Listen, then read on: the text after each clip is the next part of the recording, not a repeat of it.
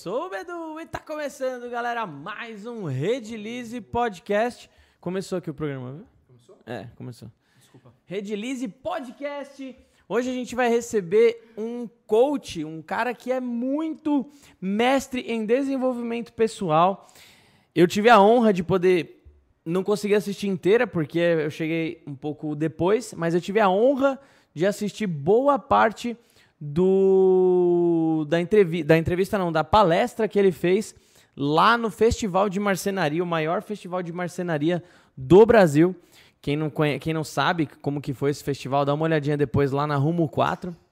A gente, eu e o Fábio, a gente participou, fizemos uma palestra. Começou o programa.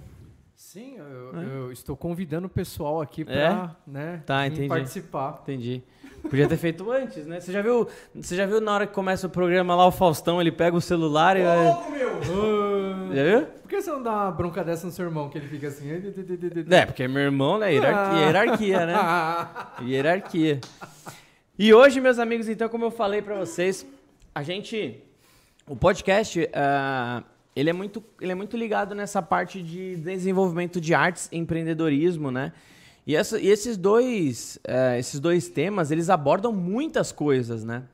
Então, como a gente já falou, a gente já trouxe aqui repórter da CNN, a gente já trouxe empreendedores aí de, de algumas áreas diferentes. Em breve a gente vai trazer cozinheiro, a gente vai trazer pessoas que conseguem, é, através das experiências que elas tiveram, elas conseguem dar dicas de empreendedorismo, né?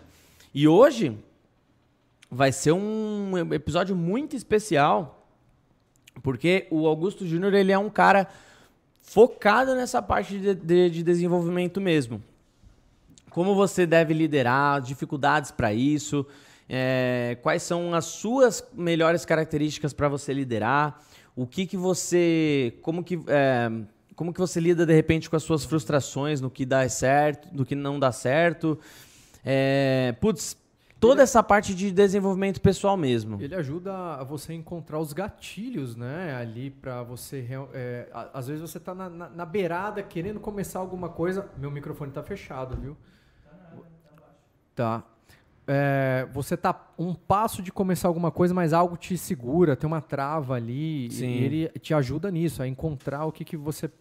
É, para te dar um start. Né? O que está acontecendo? Cada indivíduo é único ali, cada pessoa tem ali o seu sentimento, o seu tempo. Uh, quer descobrir o mercado, tem um receio, todo mundo tem uh, receios, né? Será que vai dar certo?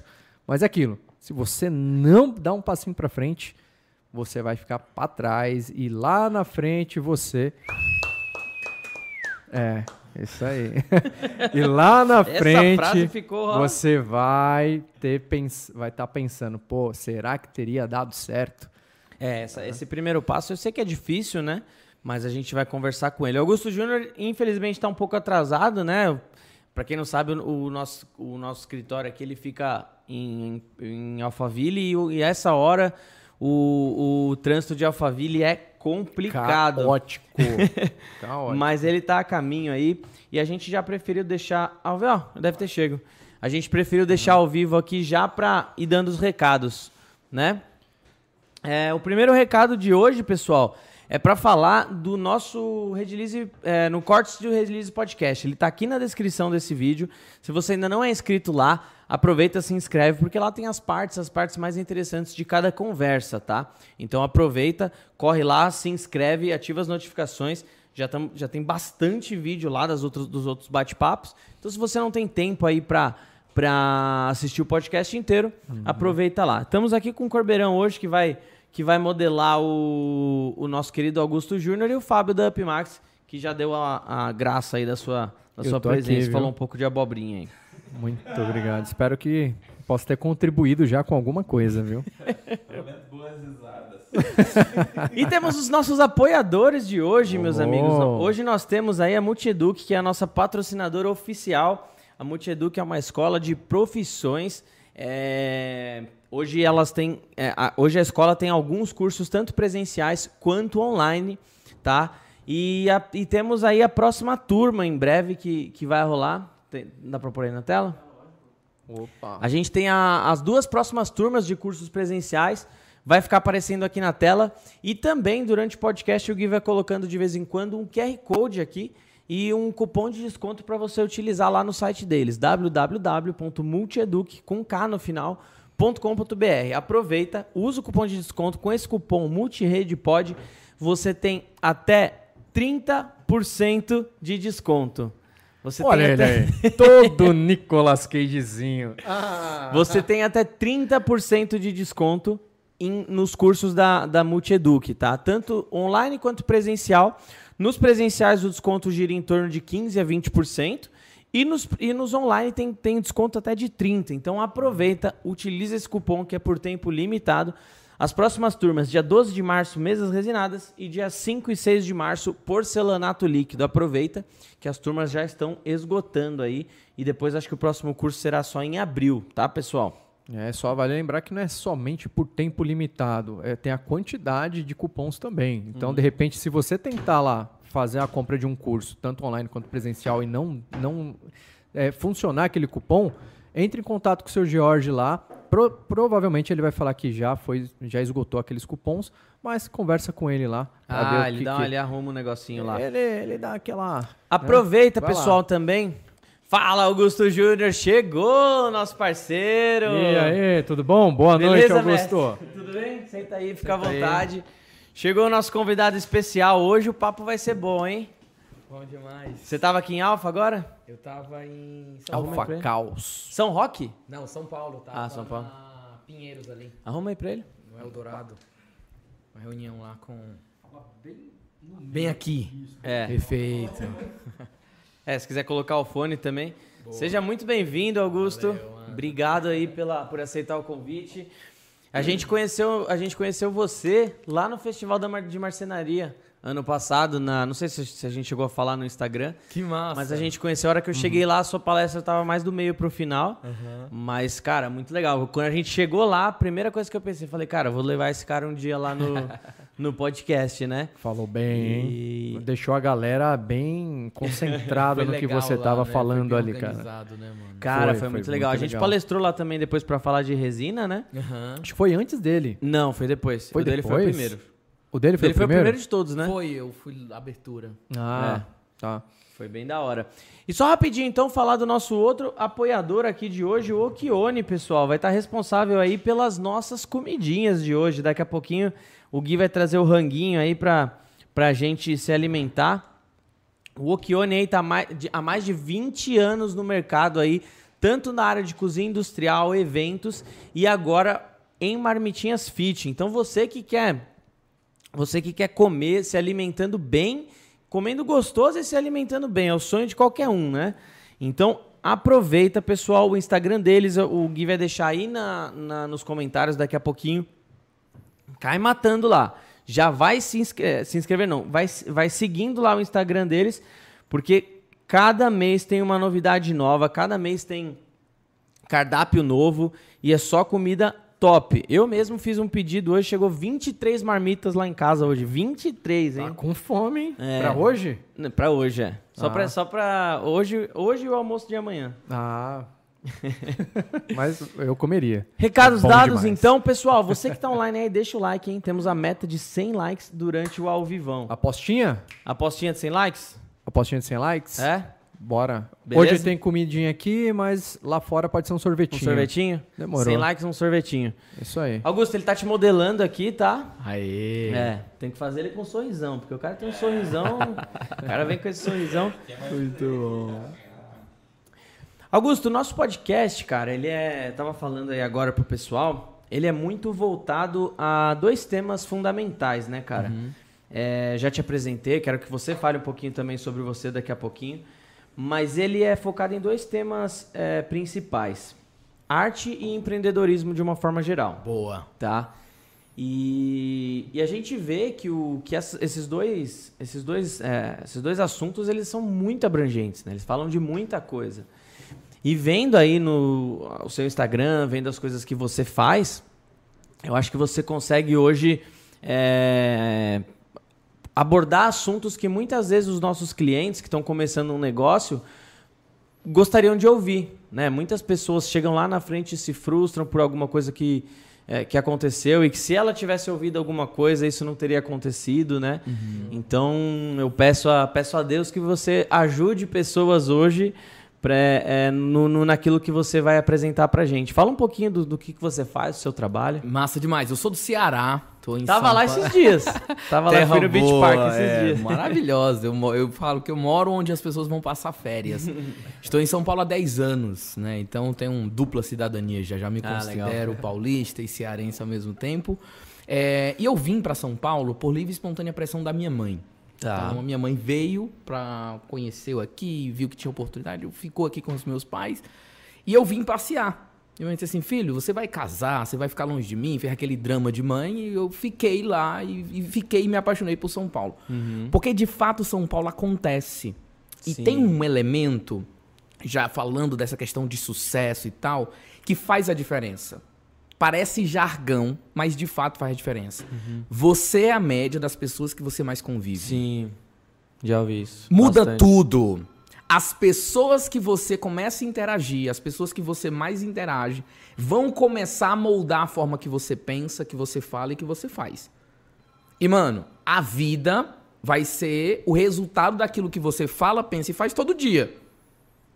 Porque tem gente que mistifica muito, ah, não sei o que e tal. Não, cara. Aquilo que você fala, pensa e faz todo dia vai moldar a sua semana, vai moldar o seu mês, vai moldar o seu destino. Então, se você quer mudar de vida, o primeiro ponto é muda o que você pensa, fala e faz na segunda-feira. Por exemplo, quando você pensa só no problema, só reclama, só fala coisa ruim, o que, que vai acontecer? Você começa a criar essa cultura para você mesmo. Uhum. Então, São Paulo me trouxe isso. São Paulo me trouxe rede, me Sim. trouxe relacionamento, me trouxe pessoas que eu disse, caraca, mano, Enquanto lá no Ceará, todo mundo dizia assim, você sonha muito grande, isso é muito louco. Quando eu cheguei aqui, a galera disse assim, moleque, você tá sonhando pequeno. Uhum. Tem que sonhar mais. Tem... Então, esse é um primeiro elemento. Eu Eles te pra... puxam para isso, né? Puxa! Então, tudo depende também muito da onde você convive, né? Se você tá num ambiente que todo mundo é, é te puxa para baixo, né? Não te apoia uh, não te estimula a fazer algo e você fala, pô, eu faço parte disso e você continua na, na mesma. Não, e, e, assim, a mediocridade, ela é facilmente aceita. Eu tava conversando... É mais fácil.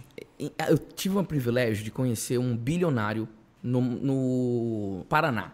Um cara muito rico. Ele saiu, ele era frentista de posto de gasolina. Uhum cresceu, foi trabalhar num banco, depois ele criou uma franquia, a franquia que mais cresce no Brasil. Ele abre uma nova franquia a cada 24, a cada 48 horas. Caramba. É um monstro, o cara é muito bom. Pode falar a marca, não tem problema. Tá? É Odonto Excellence, é um cara fantástico, um empreendedor, Oséias o nome dele. E ele falou o seguinte, eu falei assim, na sua trajetória de empreendedor, me fala o seu maior aprendizado. Ele disse assim, Augusto, é muito fácil você tirar alguém que está numa situação muito ruim para uma situação boa. Porque você mostra para ela, olha, sua situação tá ruim, seu financeiro tá ruim, sua saúde tá ruim. É muito fácil. Agora é quase impossível você tirar uma pessoa de uma situação boa para uma situação excelente. Uhum. É, porque é como, como ficar acomodado, né? A gente acomoda. Como... É. O maior problema do Brasil, ele fala, é a classe média. Porque a galera que tá aqui na pobreza tá na correria, mano. Tá correndo para fazer os para fazer as paradas, não tem tempo para parar. E quem tá muito em cima também tá fazendo, mas a classe média acomoda. Ah, tá tudo as contas pagas, as coisas acontecendo, tem ali, dá para fazer uma coisinha e para, estabelece. Sim. O Usain Bolt, ele conta que o que fez ele virar chave foi ele estar num ambiente onde as pessoas desafiavam ele a sempre ir além. Então, e, vim para São Paulo me trouxe isso, abriu o horizonte. Caraca, mano. Então dá para sonhar mais, dá para fazer mais, dá para ir além, dá para fazer mais coisa. Foi um primeiro elemento. Cheguei em São Paulo, eu vendia site de porta em porta. Hum. Site de porta em porta? Site de porta em porta. Não era eu que fazia o site. Uhum. Eu vendia. Eu vendia e eu ganhava a comissão de 180 reais de cada site que eu vendia. O site era 900 reais, eu ganhava 20%, ganhava 180 reais em cada site. Tá. E aí, na época, eu andava 3 quilômetros da minha casa até o centro de Cosmópolis, uma cidade do interior de aqui, depois de Campinas, Paulinha. Cidade pequena, difícil de achar no mapa. Eu ia depois do almoço, parava debaixo do banco, é, no, no ar-condicionado, porque eu só tinha cara de besta, não era besta, porque vendedor suado ninguém merece. E depois eu ia vendendo o site. Aí o que aconteceu? Olha, olha que louco, olha como, olha como as pequenas coisas fazem a diferença. A galera que comprava meu site disse assim, cara, você vende bem. Eu queria que você treinasse o meu time a vender igual a você. E aí eu comecei a dar treinamentos e consultoria de vendas. Foi aí que começou. Começou tudo. E eu, eu trabalho hoje com desenvolvimento humano. Hoje a gente dá treinamento para as maiores empresas do Brasil. Sim. Localiza, Nike, Globo. Na, é, é, é, desenvolvimento de gestores e jovens. Uhum. E foi ali. Vendendo o site, a galera disse assim, cara, vem fazer o que você faz, eu quero que meus vendedores façam igual a você. E eu sempre tinha uma, uma lógica, eu vou sair para vender. Se eu não vender, pelo menos vou fazer amigos. Uhum. Eu não vou voltar sem nada. Então, cheguei em São Paulo, fiz isso. E aí, fui fazendo uma trajetória. Tive um programa de TV na cidade, chamava TV Jaguari. Hora, era o Passos para o Sucesso. Depois, fui trabalhar em Sorocaba, numa faculdade. E hoje eu lidero um instituto, chama Instituto Anga, que faz parte de uma holding. A gente são, nós somos 120 pessoas, temos quatro empresas e o instituto. Eu lidero o instituto, que é o braço social, que trabalha com desenvolvimento de pessoas. Então, uhum. esse é um aparato, e aí eu sou apaixonado pelo tema de liderança, desenvolvimento de pessoas e propósito venho estudando sobre isso, fiz um documentário sobre isso, viajei o Brasil inteiro. Você escreveu até um livro, né? Escrevi um livro eu, também. Eu cheguei a ver. Eu viajei o Brasil inteiro e conversei com 24 lideranças para entender, afinal de contas, o que é propósito. É, que é, é um assunto que eu quero muito abordar com você, porque eu vejo que você fala bastante sobre essa questão do propósito. E. Enfim, eu tenho, eu tenho um pouco de falando pessoalmente, né? Eu tenho um pouco de medo quando eu vou tentar ajudar uma pessoa a procurar o propósito, com medo de pressioná-la e, e, que ela e que ela se frustre com aquilo. Muito louco. Eu queria que você, eu queria que você falasse um pouco sobre essa, sobre essa parte, assim, né? Por, por exemplo, né? O, o filme do Soul. Exatamente, exatamente. O Soul, o, o Soul do, da Disney lá, né? Ele fala muito sobre isso, né? Sobre o propósito. Mas no final do filme ele deixa meio que. Uhum. Não existe exatamente um propósito para cada pessoa, né? É um assunto muito. É louco. Muito discutir, é, que dá para discutir, né? Qual é o dilema? Algumas pessoas entram em looping e ficam a vida toda buscando propósito, quero é. propósito, e não faz nada, hum. fica lá, nossa, Porque eu quero. Tenta abraçar tudo Isso. e não, dá, não, não, termina nada. E tem um outro extremo que diz assim: quero saber de propósito, vou focar aqui no meu, vou ganhar meu dinheiro e tal. E os dois extremos são ruins. Eu falo que a busca por propósito, ela deve te impulsionar, ela não deve te anestesiar nem te paralisar. E aí, propósito para mim começa você colocando o propósito no que você faz. Começa aí. Então, quando eu vendia site, por que, que eu vendia site? Não tinha propósito nenhum, era para pagar minhas contas, mano. Uhum. Eu tinha que fazer, porque lá em casa tava, tinha conta de energia, tinha as contas, meus pais estavam desempregados, eu tinha que vender. E eu tinha que vender no mínimo quatro sites por mês, era um por semana. Meta. Ah, Guto, qual era o teu propósito? Nenhum. Era fazer a parada. Ponto. Tirar o seu fazer o meu, mano. Eu tinha uhum. que ganhar grana. E você não tinha estudado sobre essa parte? Você, você pegou um trampo ali para ganhar grana? Era, eu não Nunca entendia nada. Eu, Só foi eu, um dom ali que é apareceu. Isso, eu, eu sei vender, né? Eu, desde cedo eu aprendi a vender, a me uhum. comunicar com as pessoas. Eu sempre trabalhei essa questão da comunicação, mas eu não sabia. Eu chegava e dizia assim: olha, você quer fazer um site e tal, pessoa, mas. Não, eu dizia assim: a sua marca, você acha que é importante uma vitrine? Ah, acho. E é uma vitrine digital, isso há 10 anos atrás, né? E a pessoa, nossa, vitrine digital. E aí eu ia argumentando, ia ouvindo as ah. objeções. Não tinha. O propósito era ganhar dinheiro. E aí quando a pessoa fala assim, meu propósito, Augusto, é ganhar um milhão. Tá bom, mano. É o primeiro nível do propósito. É o objetivo. Tá. Eu falo. Você coloca um objetivo, eu quero ganhar um milhão, eu quero viajar para Ilhas Maldivas, eu quero ter o, o maior podcast do Brasil. Quero... Você coloca objetivos. Segundo nível do propósito, contribuição. Cara, no caminho para ganhar um milhão, eu quero ajudar as pessoas, eu quero dar emprego, Como eu quero você contribui Eu quero tudo, fazer né? o bem, eu quero fazer a diferença no mundo, eu quero e aí vai cada um vai, vai encontrar um jeito assim, cara, eu quero ajudar as pessoas a comer mais saudável, eu quero ajudar as pessoas. Você tem o seu objetivo e você no caminho para o seu objetivo, você coloca qual a contribuição que você vai deixar aqui para o mundo. Segundo nível. Tem um terceiro nível de propósito, que é o seguinte, cara, no final da vida, como é que você vai saber que a vida valeu a pena?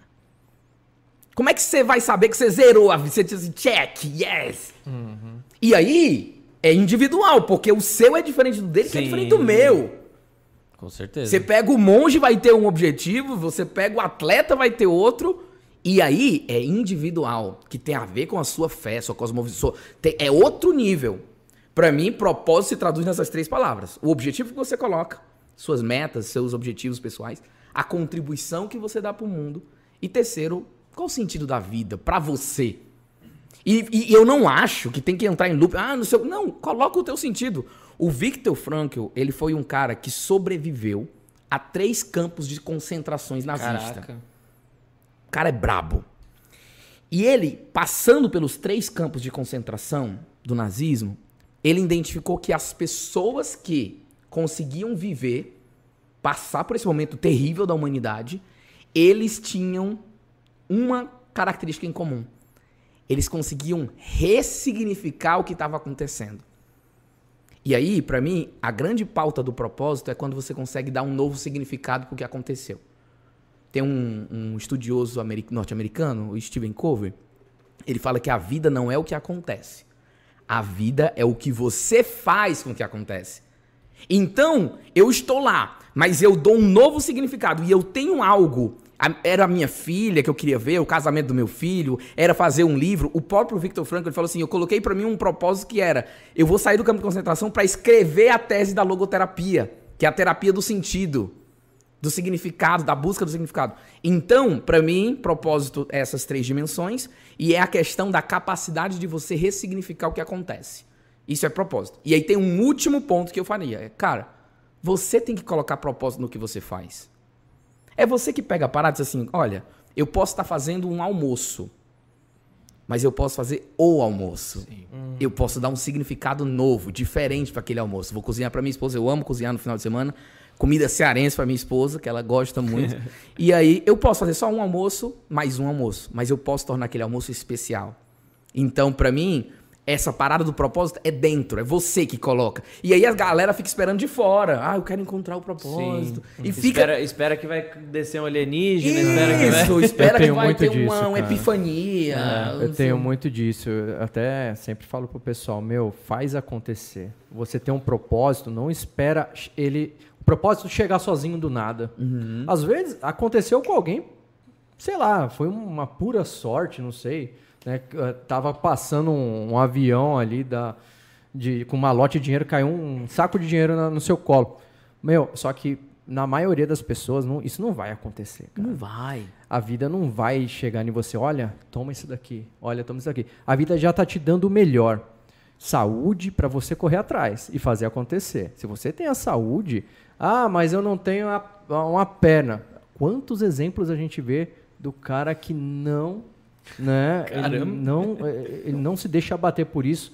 Uh, ele tem os braços, ele vai fazer uma outra coisa, ele vai ser desenvolvedor de software, ele vai digitar, eh, enfim. Tem gente que procura desculpa. É, eu vou dar um exemplo simples. Motorista de Uber. Todo mundo pega motorista de Uber. Um motorista de Uber sem propósito, você pergunta como é que tá, ele fala, tá ruim. Ele te trata mal, ele dirige mal, ele faz o serviço mal feito. Você pega um cara que é apaixonado por dirigir, um cara que curte a parada de, de direção, uhum. que tá ali, claro, ninguém, ah, eu nasci para ser motorista de Uber. Não, a galera tá ali para ajudar, um quebra, quebra galho, para fazer algo para, meu, tá parado, muito difícil. Uhum. Mas o cara ama, o cara faz com amor, o cara te trata bem, o cara faz, mano, isso, Isso serve faz toda pra tudo. Faz toda a diferença. Você pega um professor que ama e um professor que não ama. Você pega. Eu trabalho com trainees. Você pega numa empresa, o cara passou por um processo ferrado, 10 mil pessoas, foi aprovado. Aí você pega um moleque lá que tá com cara de tacho e você pega um que tá com brilho nos olhos. Uhum. A vida, a, a vida tem uma coloração diferente, porque ela colocou e, e novamente, o, o, propósito pode ser algo pessoal, meu, meu objetivo é esse, quero alcançar, quero ter minha liberdade financeira. Ou, não, é mais humanitário, quero fazer a diferença uhum, no mundo, sim. deixar um legado. E quando você tem um propósito e você trabalha para ele com gosto, é, isso é nítido. É, é diferente daquele, ah, ah, eu tenho que fazer aquilo só. Né? Igual o Bedu sempre fala assim, pô, é, quando alguém cozinha com amor, com gosto, você sente na comida o sabor na de quem comida, fez. acho que comida é o mais... É o... Você sente comida ali, é cara. osso. Então, a- a- se alguém cozinhar de, de saco cheio, querendo ir embora logo, parece aquela comida Vai dar da... revertério na hora, né? Cara, você sente ali, Na né? hora. Fica muito... Tem que fazer com amor, né? Não é o sazon, mas fazer com amor o que, né? Total. O propósito é agradar a quem vai consumir aquilo. E quando a pessoa consumiu aquilo, ela vai falar: quem foi que fez? E você acha que o, Né? o propósito ele pode sofrer alterações durante a vida? Acho, total. Porque é momentâneo, mano. Nesse momento da minha vida, eu tenho essas intenções, Tá. essas contribuições pra fazer e esses objetivos. Daqui a pouco vai mudando. A gente não é. O, o- o professor Clóvis de Barre falou um negócio que é interessante. Ele disse assim: o gato nasce sendo gato, sabe ser gato e morre gato. O ser humano não. O ser humano ele vai desenvolvendo, ele vai criando, ele vai sonhando, ele vai ousando, ele vai se questionando. Então, o para mim, o propósito é uma construção que você vai fazendo e vai evoluindo. Eu não gosto desse negócio de ter uma frase. O propósito não é frase, mano. Tem gente que gosta, ah, eu quero ter uma frase, um negócio pra me inspirar, vou colocar aqui na minha cama, na minha carteira. Legal, mas vai além, sabe? Vai além. O propósito, ele vai sendo construído, você vai evoluindo Lapidando. lapidando. E às vezes você diz assim, cara, quer saber? Não é mais nada disso. É isso aqui agora, vou pra outro lugar. Eu ia fazer assim, mas agora eu posso tomar esse caminho que vai ser ainda melhor. Isso. né? Mas ainda com o mesmo propósito É. de chegar lá. E, e o ser humano, ele é muito louco. Por exemplo, um amigo meu, a mãe dele, a mãe dele passou, ele tava lá correndo, carreira dele de engenharia, indo bem. A mãe dele passou por um processo de câncer. Mãe, não sei, não lembro se foi a mãe ou o pai. E faleceu. E quando ele foi estudar, ele descobriu que se eles tivessem ido antes, sido, se ter, é, ter sido atendido antes, eles teriam sobrevivido, teria mais tempo de vida. Tá, uhum. O moleque surtou, criou uma empresa, uma startup, já ganhou várias captações, já levantou várias, muita grana. A WeCâncer é um aplicativo para ajudar pessoas com câncer a diminuir a taxa de mortalidade. Olha que louco. Caraca. E por que, e por que isso aconteceu? De uma dor, de um problema que ele teve. Ele transformou isso num. E ele ressignificou, Caraca, né? mano, eu vou Ah. transformar essa parada. E aí, quando ele vai buscar investimento, os investidores piram. Porque quando ele conta a história, "Ó, isso aqui foi por causa da minha mãe. Mano, você vai na alma do cara. Diz assim, esse cara não vai desistir por nada. Vai fazer dar certo. Porque empreender, mano, é uma parada que a galera romantiza muito, mas é, É osso. soco na cara, mano. Muito. É, é- é quanto você aguenta apanhar. Tipo assim, quer empreender? Mano, prepara pra apanhar. E aí é o quanto você vai de vou, vou, vou. E aí eu gosto de brincar que é o seguinte: é mais pela persistência do que pela inteligência, mano. É, é- é o, Pior que tan- é. o tanto de gente com certificado em Harvard, MBA, que, mano, capenga quando vai empreender. E aí você pega um moleque lá, o Geraldo Rufino, É catador de feeling, né, Vai, mano? faz e não sei o quê. Por quê? Porque empreender, mano, é, é pra quem tem É. sangue nos olhos. Tem o quê? Quem tem as manhas. Mas e, e- e você falou que outro assunto que você é extremamente apaixonado é a questão da liderança, né? E assim, a gente sabe que essa parte de gerir pessoas, é, gestão de pessoas, liderar pessoas, é uma, é uma parada que é difícil, porque, pô, é- cada pessoa é única, né? Aham. Então você imagina.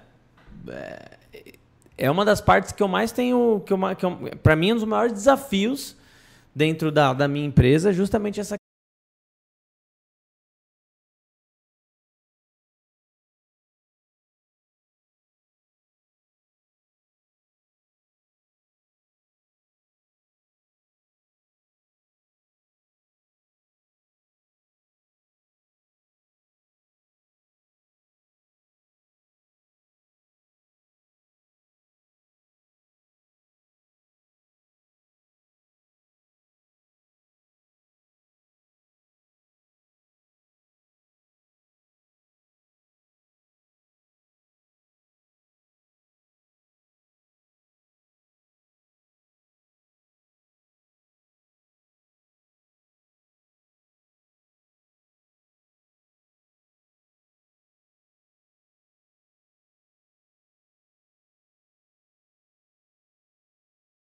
simplesmente cai. Primeira vez que eu vejo a luz caindo nesse prédio aqui. É um prédio comercial e assim, primeira vez mesmo. A gente já tem alguns anos aqui. Bom, voltamos, estamos ao vivo. Tamo aí. É, bom, vamos seguir então. Bora. Né? que, que eu tava. Eu tava falando sobre a questão de liderança, né, né, Augusto? Eu tava falando que. Acho que o, a grande dificuldade da gestão de pessoas, de gerir pessoas, é o fato de que cada pessoa é, é, é, é única, né? Então, eu tenho uma. uma eu, eu, vejo esse como um dos maiores desafios na, na minha, na, na minha carreira de empreendedor, digamos assim, porque cada pessoa você tem que lidar com uma expectativa, cada pessoa carrega ali é, alguma coisa, carrega os seus demônios ali, carrega suas frustrações anteriores, né? Cada pessoa busca alguma coisa diferente, cada pessoa é simplesmente única, né? E e você trazer todas essas pessoas para o mesmo propósito, eu acho que é um dos maiores desafios da, da, da parte de empreendedor, né? É, quais, quais dicas você poderia dar nesse ponto de liderança e quais erros você mais vê a galera cometendo nesse ponto? Nossa, mano. É, é muito doido isso, porque quando você é empreendedor, você começa fazendo de tudo. Você vende, você produz, você termina, você. Uhum. Tá... E você Sim. acaba pegando a manha, você tá ali todo uhum. dia. Quando você uhum. começa a contratar pessoas, você vai, ah, fulano vai fazer isso, fulano vai fazer aquilo, vai fazer aquilo. Só que uhum. você tem a visão do todo. E você sabe fazer melhor que todo mundo. É. E é aí, verdade. mano, eu Delegar vejo... funções é Nossa, é difícil a galera demais. pira porque não sabe delegar. E aí contrata gente, mas vai fazer no lugar delas. E aí você se torna Branca de Neve e Sete Anões. Você não desenvolve. E a empresa, a, a liderança, ela se torna a tampa de crescimento da empresa. Se o empreendedor não se torna um líder, não desenvolve isso, ele, ele vai morrer na praia. Sim. Eu falo que o empreendedor que quer crescer, ele tem que crescer em três dimensões. A atitude empreendedora, que é esse brilho nos olhos, olhar para a oportunidade, resolver problema que o empreendedor tem nato. Ele tem que desenvolver a capacidade de liderar pessoas, inspirar pessoas, engajar pessoas. E ele tem que desenvolver a capacidade de gestão. Número, que empreendedor geralmente trava quando vai falar de número. de uhum. E tem que ter, mano. Essas três coisas vão ajudar você a crescer a sua empresa. Então, aproveita que é pequenininho e vai aprendendo aos poucos. E aí, falando de liderança. Qual, vamos começar falando do, do, do, do grande dilema né, da liderança. A gente tem que entender uma coisa. Esquece aquela história que os funcionários vão vestir a camisa da sua empresa. Esquece isso. O funcionário vai vestir a camisa dele, mano. Do sonho dele. É o sonho dele, mano. Uhum. Eu lá quero vestir a camisa para te deixar mais rico. Não quer, mano. Não, então esse é o primeiro ponto. Ah, a galera vai, não vai. E aí o que, que as empresas fazem? Coloca convenção e dá não sei o quê para motivar a galera com cenoura. E isso não funciona. Isso, o que acontece? Funciona um mês, no outro mês eu quero mais cenoura. É, uhum. É, é, não tem fim, mano. Você dá um aumento pro cara, a motivação do aumento é exatamente 40 dias. Eu já vi isso daí, tem estudo falando, né? 40 dias, você deu aumento, pá, feliz, aí fica 40 dias depois ele quer mais aumento, e depois mais aumento, não vai ter fim. É. Aí você deu tanto aumento que ele monta uma concorrente sua. não, e o erro, o erro é porque às vezes o cara teve aumento, mas não sabe fazer gestão financeira. Então, ele antes Sim. ganhava pouco e não tinha dívida, agora ele ganha mais e tem dívida. Porque ele se emocionou, ele se empolgou. Então, esse, esse, esse é o primeiro grande ponto. Funcionário não veste a camisa. O que é que você tem que fazer? É dizer, cara, qual é o teu sonho? O que, é que você quer da vida? E você precisa mostrar como um empreendedor como esse momento que você está aqui vai ajudar você no seu sonho. Ponto. Então, olha, qual é o teu sonho? Ah, meu sonho é comprar um carro, é viajar, é fazer isso. Beleza. Aqui você vai aprender sobre isso, você vai fazer sobre isso e você vai ganhar teu salário. Se você se destacar, eu te dou um bônus. Então a gente está acordado. Você tem uma função para fazer Sim. e você está cumprindo o seu sonho. Você não está trabalhando para você. Uhum. Eu aprendi isso com o primeiro líder que eu tive. Chamava Paulo Góes. Olha essa história. Ele chegou para mim e disse assim: Augusto, você trabalha para quem? Primeiro, final do primeiro mês, eu, eu recebi no dia 10. Dia 11 ele me chamou. Augusto, você trabalha para quem? Eu, Pro senhor. Aí ele vai lá embaixo no banco e saca o que caiu ontem e coloca aqui na mesa. Aí eu, Não, por quê? Mas você não falou que trabalha para mim? Se você trabalha para mim, o seu salário é para mim. Uhum. Aí eu digo, ele Augusto, você trabalha para você. Então, o, o, grande papel do empreendedor é dizer, cara, você trabalha para você, você não trabalha para mim não. É uma troca. Você me dá o seu serviço Sim. e eu te pago no final do mês. Então, é uma troca. Então, esse é o primeiro ponto, alinhar. Segundo ponto, descobrir o sonho da galera. O que, é que você quer de sonho? Para onde você está indo? Quais são os seus objetivos? E colaborador que não tem sonho é um perigo. Porque como é que eu vou motivar um cara que não tem Sim. sonho? O cara que não quer viajar, não quer comprar, não quer crescer na vida, não quer melhorar. Por isso que é legal ter uma conversa de parceiro com, com colaborador, né? E aí, o que, que, que, você, gosta? Quer? Pra né? onde você vai? Você é casado, tal, tem filho. Tem que seu ter. Seu filho quer alguma coisa. né? Conhecer do pessoal dele, né? Mano, pra você tem que entender ter. E, e ajudar até ele gerir a, a vida dele às vezes, né? Dar uma, uma ajuda para ele. Falar, olha, faz assim, uhum. né? Segura, ó, você tá recebendo tanto segura 10% uhum. nesse mês, que daqui dois, três meses você vai conseguir é, comprar tal coisa que você está querendo. Total. Que às vezes ele não tem o conhecimento básico né, da, da do orçamento familiar. Ele Mano. gasta à toa sem saber para onde está indo. Não sabe, não sabe o básico. É. E aí tem um autor que eu gosto muito, chama Dan Pink. O Dan Pink ele traz um conceito da motivação intrínseca. Existem dois tipos de motivação a motivação extrínseca, é a cenoura ou chicote. Uhum. Então é, ou eu te dou bônus ou eu te dou uma chicotada se você errar. Uhum. Essa é a motivação extrínseca. Ela funciona num curto período de tempo. Então, tipo, ah, aumentei seu bônus, ou então te dei um. Ó, se você chegar atrasado, vai, vai receber, vai diminuir seu salário. Funciona no curto período de tempo. Uhum. No longo prazo, não funciona. Aí ele fala: a motivação intrínseca tem três características. Primeiro, você tem que falar para a pessoa qual o propósito dela naquela área. Eu fui contratado para fazer planilha. Eu vou explicar para ela, ó, essa planilha não é a planilha. Essa planilha ajuda a gente a tomar as decisões para saber aonde alocar o dinheiro. Se você faz essa planilha bem feito, eu vou saber como é que vai. E a gente vai economizar mais, a gente vai conseguir fazer gestão e a empresa vai se dar bem. Então, primeiro é explica o porquê da tarefa. Não dá tarefa, dá uma missão para a pessoa. Segundo, dá autonomia para a pessoa, que é onde empreendedores erram porque eles querem ficar microgerenciando. Como eles fizeram tudo para um início, ele sabe tudo de ponta a ponta. Aí ele quer microgerenciar o que a secretária está fazendo, o que o vendedor está fazendo, dá mal. Dá autonomia. É dizer assim, olha, eu espero isso, quero isso, quero isso. E eu vou te dar autonomia para você fazer, eu vou te acompanhar. Dar autonomia não é deixar largado. Sim. Mas é saber se está acontecendo, acompanhar. Uhum. E terceiro, maestria. Eu vou te treinar para você fazer bem feito. Maestro.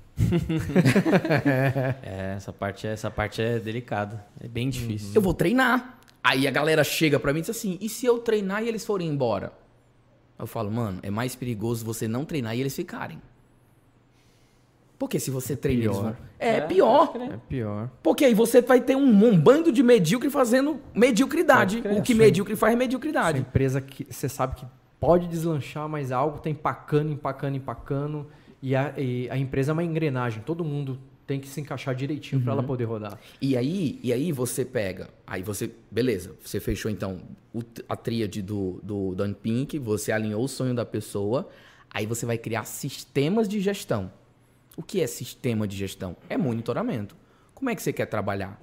Vamos, vamos alinhar aqui as entregas? No lugar de eu gerenciar o seu tempo, aquela que história de ah, 8 horas e tal, e aí a galera ficava no, no, no emprego sem fazer nada, só para cumprir as 8 horas. Isso acabou, mano.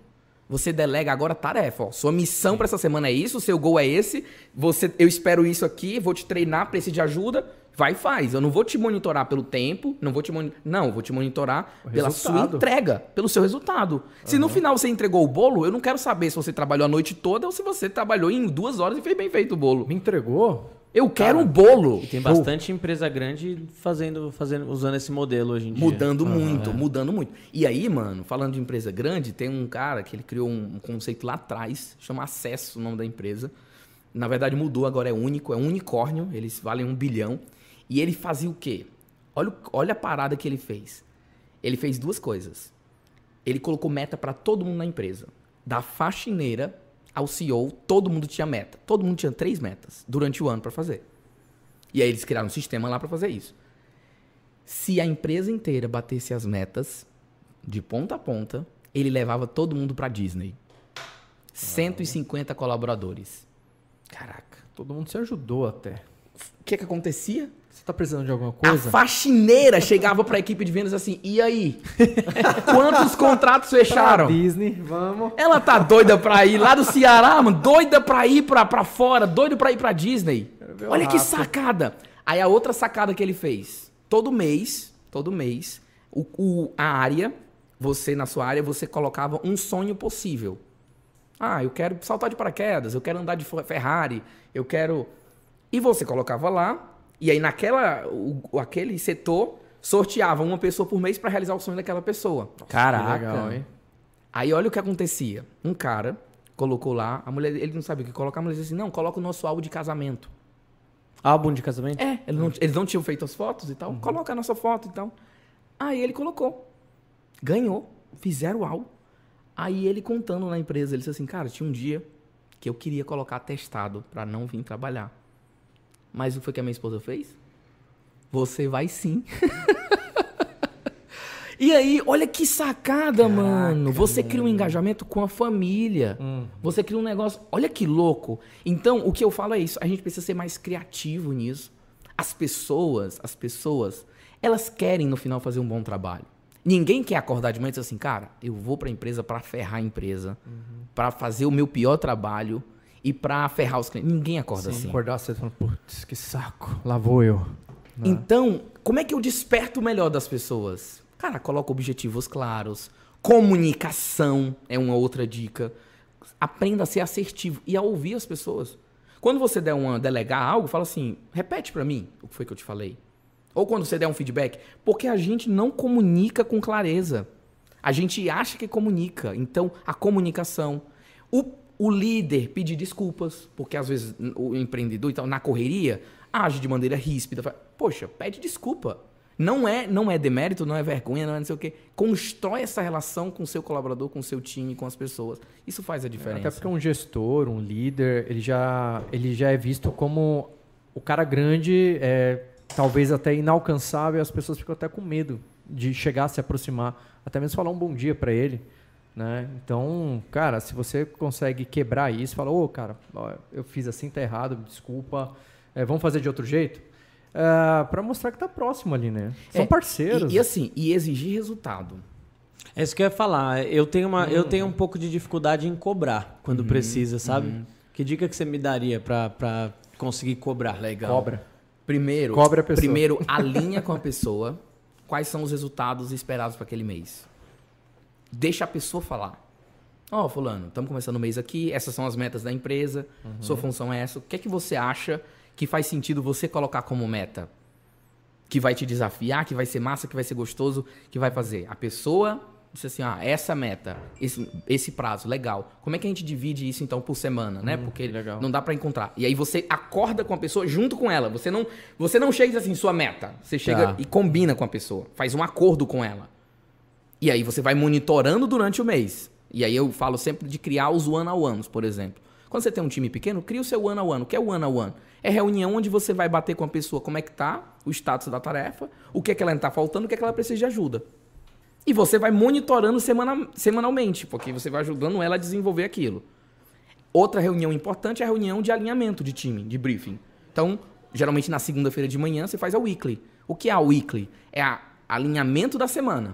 Então, ó, você vai fazer isso, isso, isso, isso, beleza. Se precisar de ajuda, eu tô aqui, vamos lá, delega. E aí, quando chega na sexta-feira, reunião de resultados. Se você tem dificuldade de cobrar, cria um ritual.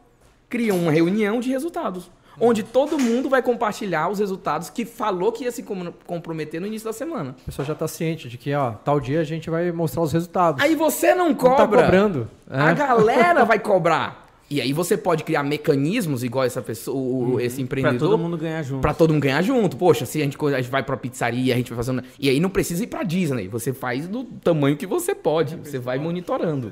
Falando em objetivos, como é que tá os likes mais. aí? Vamos, vamos fazer essa galera. É, a gente colocou uma meta, É, né? tem uma meta uma aí, né? aqui, Foi colocada a meta, a meta Olha, tem todo que mundo ser... ganhou água. Que legal. Não, ele não fala, não precisa.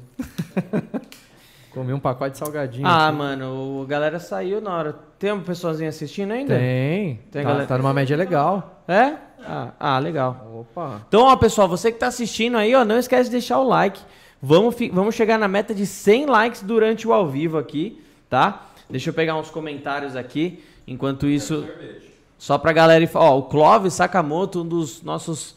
Um Fala, dos caras que eu mais admiro aí no, no mercado. Ele falou, ó, o líder tem que se tornar dispensável no operacional, o líder tem que trabalhar é, é no estratégico. O Alderiva falou, enquanto descansa, carrega pedra. Enquanto descansa, carrega pedra ou faz estátua aí. Que eu não entendi. É um enigma, é uma charada. É um enigma? É, charadinha. Ó, falaram. é, não travou tudo aqui, estão xingando o Gui. Ah, Por algum motivo o podcast parou. É, pessoal, a, a- luz caiu. Mas que bom, obrigado a todo mundo que ficou aí. Pra quem saiu, se você sabia de alguém que tava acompanhando, fala pra ela que voltou, compartilha essa live Dá aí. like aí. Dá like, não esquece de, de dar like, porque é muito importante pro YouTube entender que esse assunto é relevante. E é relevante, né? Você que quer Demais. empreender. Se eu quiser empreender, como que eu sei, Augusto, que a minha mente é empreendedora? Ih, Como que eu sei que o meu perfil é de um cara empreendedor? Boa, boa, boa. Vamos lá. Primeiro, correr risco. Empreender é correr risco todo dia. E, e tá pronto pra tomar porrada, igual você Aham, falou, né? Sabendo que nem tudo é flores, a gente cai. E aí, é, total. A gente Cai, cai. muito. E quando cai, ali é que tá. A primeira queda você vai saber. E aí, eu vou de novo? Aí o empreendedor o que quer? Ele faz de novo. Total, total. Ele assume os riscos. Então, o primeiro ponto, cara, é correr risco. E aí, uma vez uma pessoa perguntou assim, por que que o, o dono da empresa ganha mais que todo mundo? Aí eu disse assim, é porque é a win. Se perder, É. no final do mês, se não vender, você vai ter seu salário, meu filho. O empreendedor não tem garantia. No final, ele, no final do mês, ele tem uma linha de custo lá que ele vai ter que fazer entrando ou não grana. Colaborador, ele tá cuidando ali do, do, do que foi delegado para ele. É, mas O- ele tem segurança. Tem segurança. O é. empreendedor, Se sair, tem o seguro ele tá desemprego. cuidando não só do colaborador ali, mas da, da para que a família dele vai garantir o sustento ali no, Total, no mês. total. É pesado, cara. Total. É pesado. E aí você tem a pressão, você tem a- o, o, o, o preço Brasil, que você começa a pagar imposto, é o lugar que te Nossa. penaliza porque você cresce. Nossa, nem Você cresce, fale. toma, toma, toma. Nem fale. Nossa, mano. Eu tô tomando facada agora que eu vou mudar de, de, de graduação lá na empresa, ela vai sair de um pra outro. Nossa senhora. Nossa, nem fale, cara. Ah, Mano, então assim, correr risco, primeiro ponto. Segundo é disposição pra apanhar. Porque a galera glamoriza muito o empreendedor, né? Ai, é, é a foto da Forbes, é não sei o quê. E é legal, tem esse lado mesmo. Mas até chegar lá, neguinho. neguinho. E assim, os que chegam é apanhar muito. quero ver chegar lá sem ansiedade, sem síndrome do pânico. Mano, empreender é resolver problema todo dia. Pronto. Nossa, eu que Você gosta essa, de descascar abacaxi? Essa semana, meu amigo. Não, é, é toda hora, mano. Chegar em casa ainda resolver os BO com a, com a mulher. tem, que, tem que ouvir, né? É isso Mano, você... empreendedor é isso. Terceiro, empreendedor tem facho pra oportunidade. Ele é inquieto. Você não vai ver empreendedor parar de... Empreendedor geralmente é ligado no 220, mano. É alerta, é atento. É, é. O empreendedor ele chega no lugar, ele já faz a leitura de todo o ambiente, ele olha tudo. O olhar de dono que fala, né, é diferente, mano. Ele presta atenção diferente, ele, porque ele vive, ele sabe o que é. Então o empreendedor chegou num consultório, dois minutos, ele já faz a leitura, como é que tá a secretária, como é que tá. Ele já faz a leitura na hora. Ele disse assim, Ih, aqui não vai, não vai não. Na hora. Então o empreendedor tem esse senso, essa, O feeling. esse feeling. Quarto, empreendedor aprende na prática. Você não forma empreendedor em cursinho. É aqui, mano. É, é aprendendo.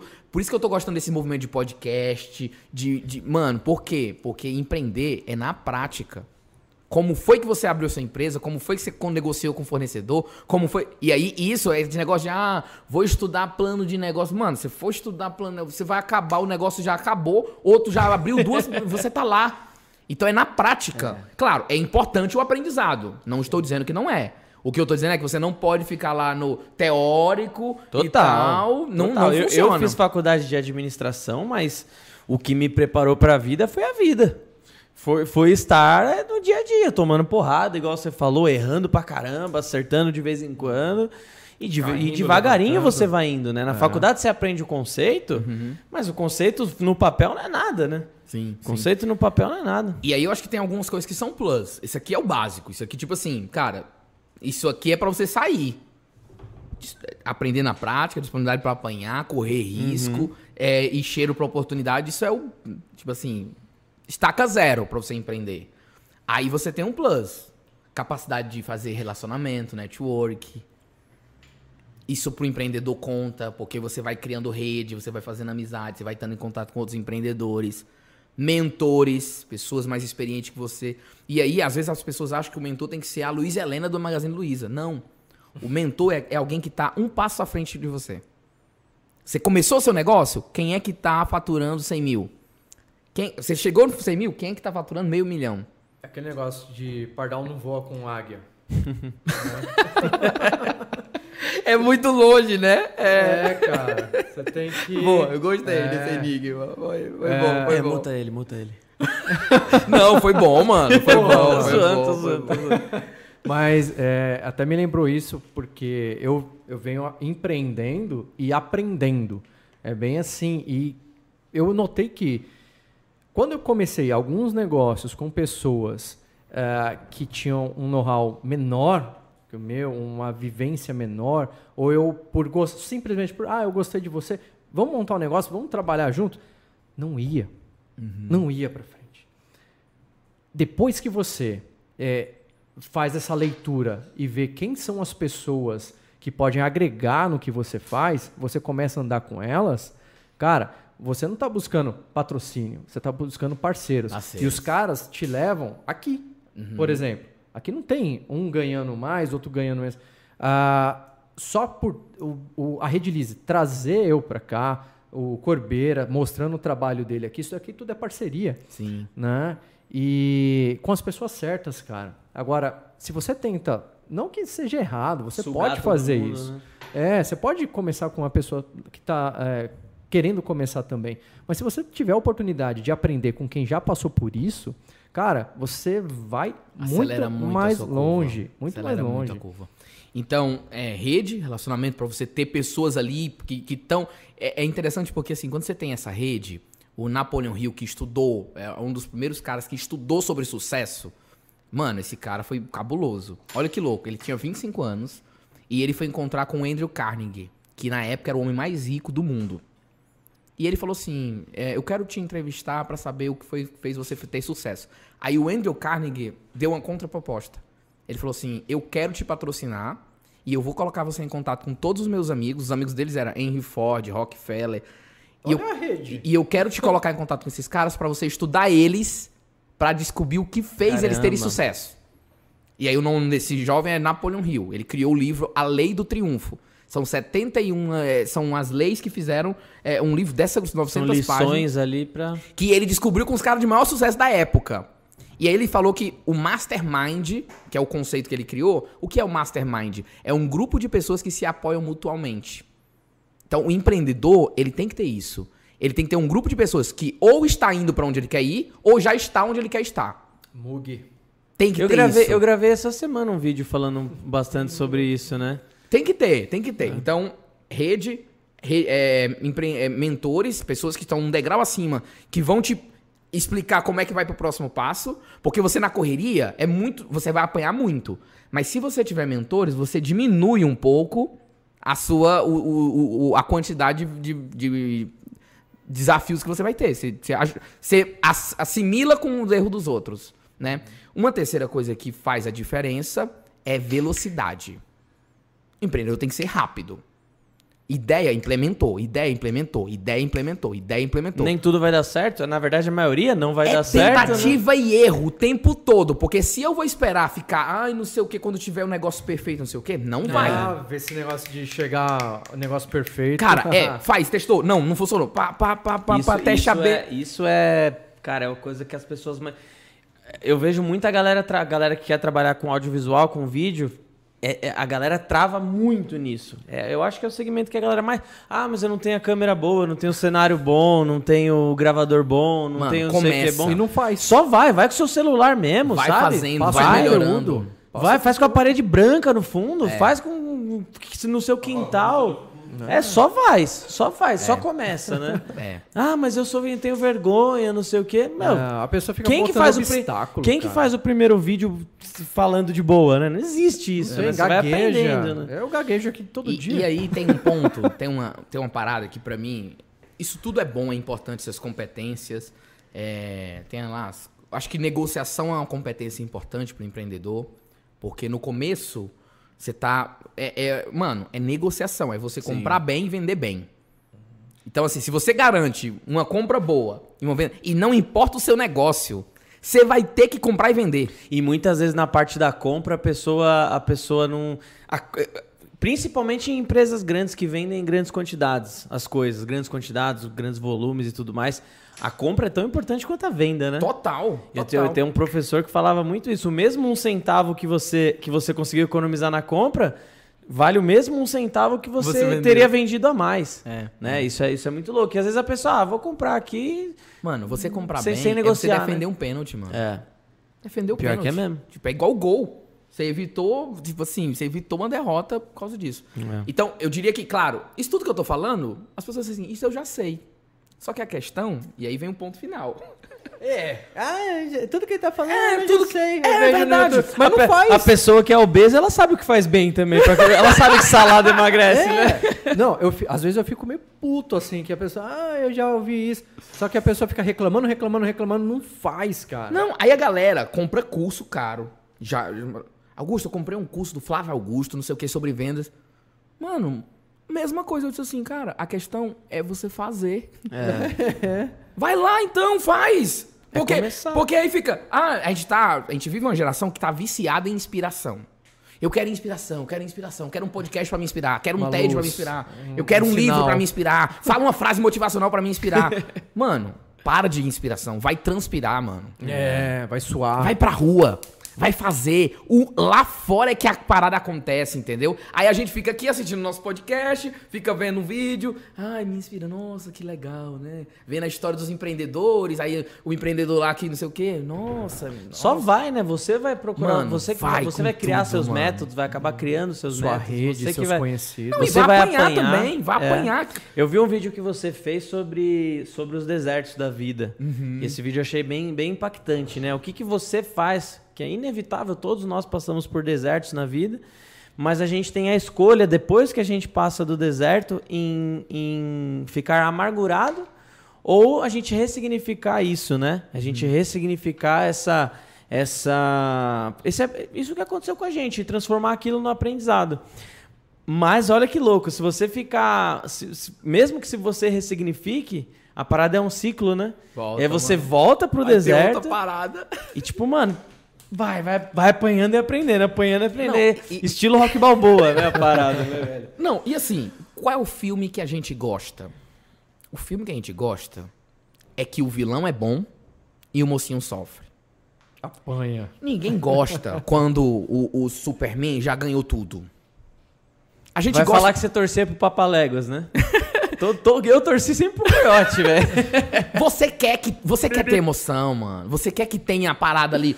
Todo mundo gostou do Thanos. Por quê? Porque o Thanos, mano. É. O Thanos destruiu a metade do universo. Foi. Tipo, o Thanos fez todo mundo ficar com raivas. Ah! Por que, que a galera gosta do Lex Luthor? O, o maior inimigo do. Do, Do Batman, é do Batman, né? Do Superman. Do Superman. Do Batman é o. É o Coringa e tal. É porque o cara é, o cara é sinistro, mano. A gente gosta do filme A Procura da Felicidade lá com Will Smith. Por quê? Porque ele sofre. Aí a nossa vida a gente quer que seja soft, no, no easy. É. Não, mano. Pensa assim, você tá escrevendo uma história. É. Então, eu, tipo, quando eu cheguei em, em São Paulo, que eu vendia site, eu disse assim, caraca, mano, quando fizeram um filme meu, vai ser massa essa cena aqui e tal. E os desertos vão acontecendo. É. E você tem que dizer, cara, é próximo nível. E, e sempre que passa por um deserto, eu sempre penso, next level. Por mais, que next você, level. por mais que você queira, né, não passar pelo deserto de novo, infelizmente vai, Vai passar, é a vida. Infelizmente ou felizmente, né? Porque se É. você souber ressignificar Fogo, né, isso, né, vai ser bom. né? É, Deus a sabe vida, o que faz. né? a gente não- realmente não sabe o que vai ser amanhã. Você pode ter traçado, você tem aquele seu objetivo, você tá indo super bem. Uh, e às vezes não são os negócios que te atrapalham, né? É, outras coisas. Às vezes é algo pessoal, você pode perder alguém que te desmotiva por isso. Uh, igual você estava falando do rapaz em, que perdeu a mãe. Perdeu a mãe e fez um negócio para ajudar o mundo inteiro, é, né? É, tipo, para ajudar outras louco, né? pessoas. Né? É saber.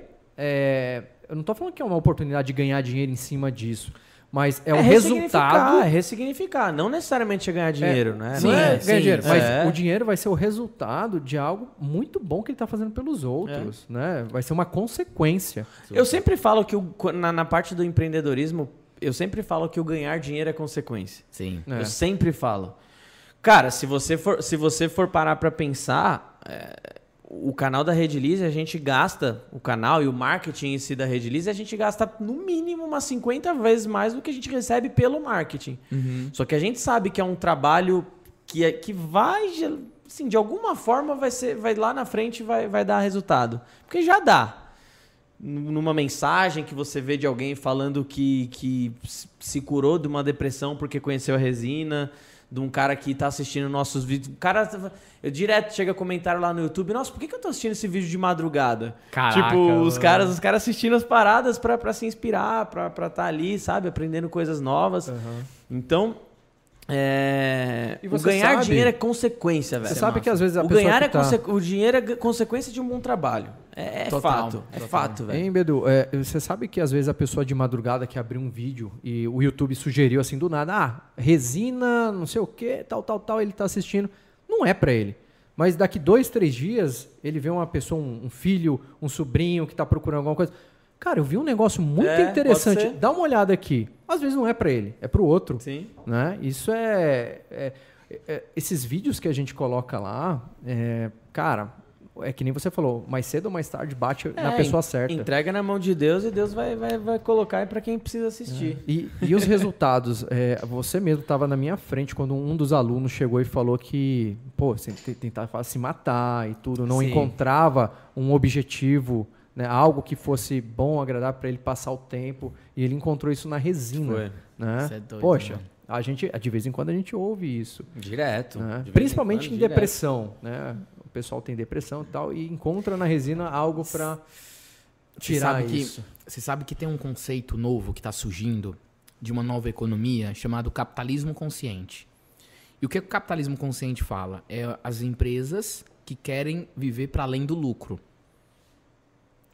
um cara, um professor de marketing dos Estados Unidos, chama John McKay.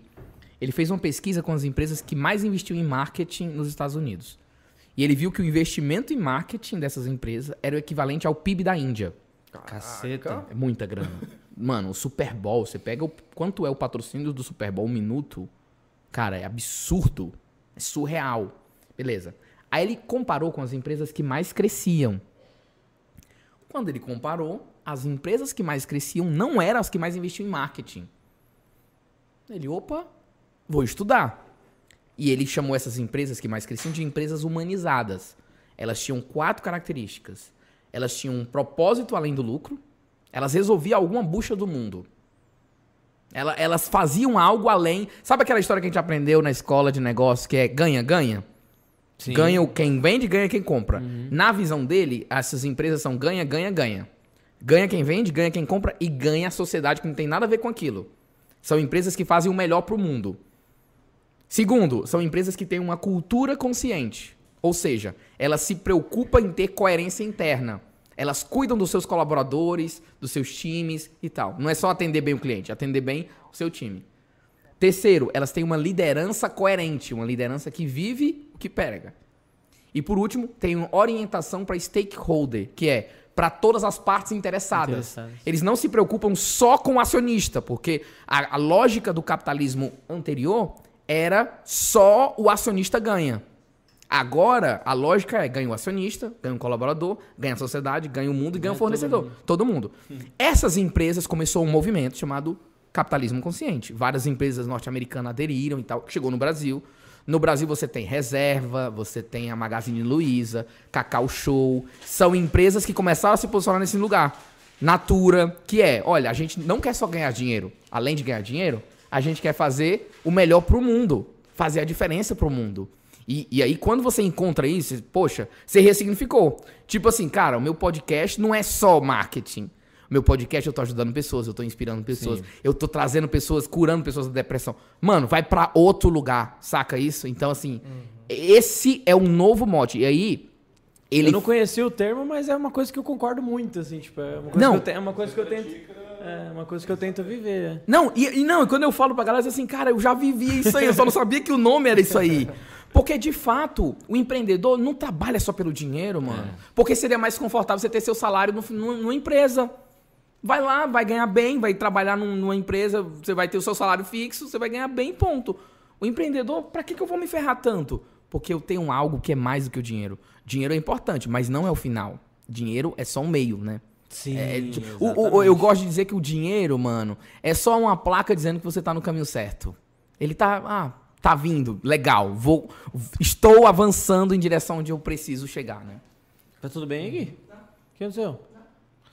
Eu queria que você falasse um pouquinho, Augusto, uma coisa também que, que me chamou muita atenção e eu acho que pode ajudar bastante para quem para quem está ingressando nessa parte de liderança foi a parada dos quadrantes lá que você fala sobre sobre como que você deve agir com cada, com cada tipo de, de funcionário? Não tem uma, ah, uma parada assim? Legal. Quer legal. que põe na tela? Presta atenção, pra Corbeira. Explicar? Coloca pra galera ver. De me demitir. Coloca, coloca no Instagram dele lá, o, o Gui. Vai ser legal pra galera ver. Isso aqui foi um workshop que eu dei para gestores da Livelo tá. essa semana. E a gente tem uma matriz onde você tem um eixo vertical e um eixo horizontal. No eixo vertical é o quanto o seu liderado precisa de direcionamento. Isso, exatamente, esse aí que eu vi. Não, o eixo vertical é o quanto o seu colaborador precisa de, de, de apoio. Vamos lá, de engajamento, vamos, tô contigo, de apoio. No eixo horizontal é o quanto ele precisa de direcionamento. Faz aquilo, faz aquilo. E aí, de acordo com o perfil da pessoa, você, olha, eu entrevistei o Klaus Schwab, presidente do Fórum Econômico Mundial. Qual que é o essa esse aqui, primeiro aqui, né? Essa aí. A segunda imagem. pro lado. Se... A segunda imagem. Isso. Opa. Então, aí. ó, o eixo vertical é o quanto a pessoa precisa de apoio, o eixo vertic... horizontal é o quanto a pessoa precisa de direção. E aí isso vai mostrar o estilo de liderança que eu vou ter com aquela pessoa. Exatamente. E cada pessoa vai ter um estilo. E, e, e mesmo a pessoa, digamos que você tem o estilo que é de delegar. Você, mano, não precisa muito de apoio e não precisa. Você, eu mando, você faz. Em, em, algum momento você vai precisar treinar, em algum momento você vai precisar também direcionar. Entende isso? Então, uhum. é cíclico, cada pessoa. Então, vamos lá. Se a pessoa precisa de muito apoio e pouca direção, eu tenho que apoiar, eu tenho que estar junto com a pessoa. Eu não preciso dizer o que ela tem que fazer. Ela já sabe. Deleguei, ó, você vai fazer tal função. Eu vou acompanhar ela, eu vou estar perto. Tá, tá dando certo, tá dando certo. Eu não preciso direcionar, eu vou apoiar. Uhum. Famoso esse, tapinha nas costas. Esse colaborador é ok, mas ele demanda uma, uma, tá. uma, um esforço. O eixo da direita, o treinar ali, para mim é o mais desafiador. E aí, cabe você escolher se você quer investir isso. Essa pessoa precisa de muito treinamento e muita direção. Ela precisa de apoio e precisa de direcionamento. Dos dois, você tem que estar tá de babá. Você tem que estar tá ali. E às vezes eu não estou no tempo, não tô no... E aí, essa pessoa precisa de suporte eu preciso ir ajudando ela, porque ela ainda não entendeu como fazer a função e ela não sabe como fazer a função. Então eu tenho que direcionar. E ela fica esperando por alguém faz, é, orientar. Perfeito, perfeito. esperando por isso. O quadrante lilás ali, a pessoa, ela precisa de direção, mas ela não precisa de apoio. Muita direção. Você precisa na semana chegar e dizer assim: você vai fazer isso, isso, isso, isso. Segunda é isso, terça é isso, quarta é isso. Entendeu? Entendi. Vai. E ela toca. É um soldado ali que você. Mano. Que você fala pro cara que ele tem que fazer e não te pergunta mais nada. Perfeito. Agora o sonho de todo mundo. O quarto, que é o delegar. Pouco apoio e pouca direção. Largar a pessoa. Aí, nesse caso, o que, é que eu tenho que fazer? Duas coisas. Mesmo esse, tem duas coisas que eu tenho que fazer. Eu tenho que subir a régua, porque não ele desanima. Porque ele é muito bom. É o Neymar, é o Messi. Se você não dá um desafio bom para o Neymar e Messi, eles brocham. e alguém leva. Faz sentido. Por que, que Cristiano Ronaldo saiu da Juventus?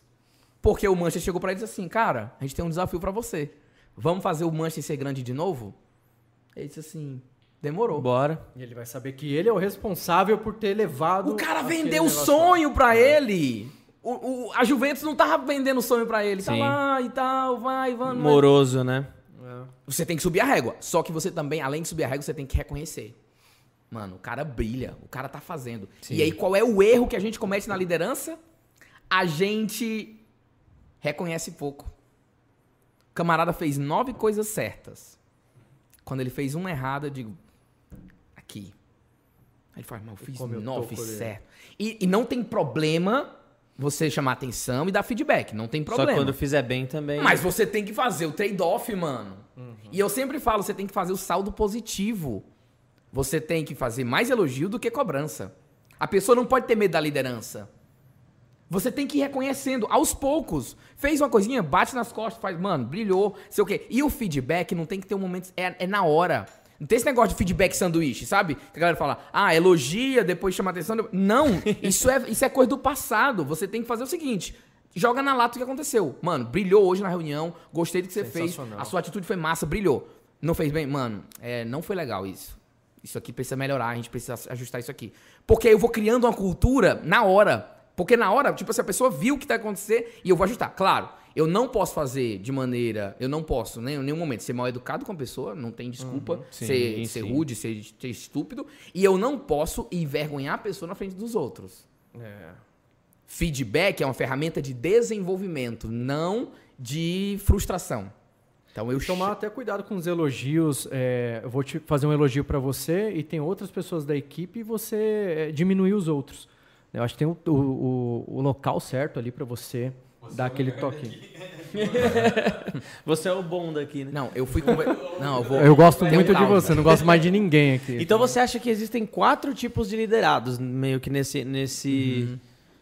É legal, é legal, é legal a gente conseguir Esse- esse- colocar, colocar em, em métodos, né? É, muito. é. Esse conceito é de liderança situacional, é do Ken Blanchard. É um cara nos Estados Unidos que es- escreveu um livro muito famoso chamado Gerente em Minuto. Tá. Ele que criou esse quadrante né, da liderança situacional e ele fala dos níveis. E aí, eu gosto de método, mas ao mesmo tempo, às vezes as pessoas dizem assim, só existem esses quatro. Tá. Qual quadrante? E eu falo o seguinte: é cíclico, primeiro, é cíclico. Segundo, mano, o ser humano é muito complexo pra gente colocar dentro de quatro É. caixinhas. Cada um. É, foi um- aquilo que é eu uma falei, cabeça. né? Cada, na, na parte de gerir uma pessoa, cada pessoa é uma, Mano, não tem aí jeito. o cara tá com um problema em casa. Tipo assim, é outra parada. Ou o cara tá insatisfeito comigo, ou o cara tá puto comigo. Entende isso? Tipo Uhum. assim, ele é bom, ele, ele tá no eixo de delegar, mas ele tá chateado comigo. Alguma coisa que eu falei, ou alguma coisa. Então, eu falo, você precisa conhecer seus liderados e se relacionar com seus liderados. Criar laços de confiança. Porque se eu tenho um laço de, de confiança, eu, eu crio um espaço que chama, que o- o- os especialistas chamam de segurança psicológica.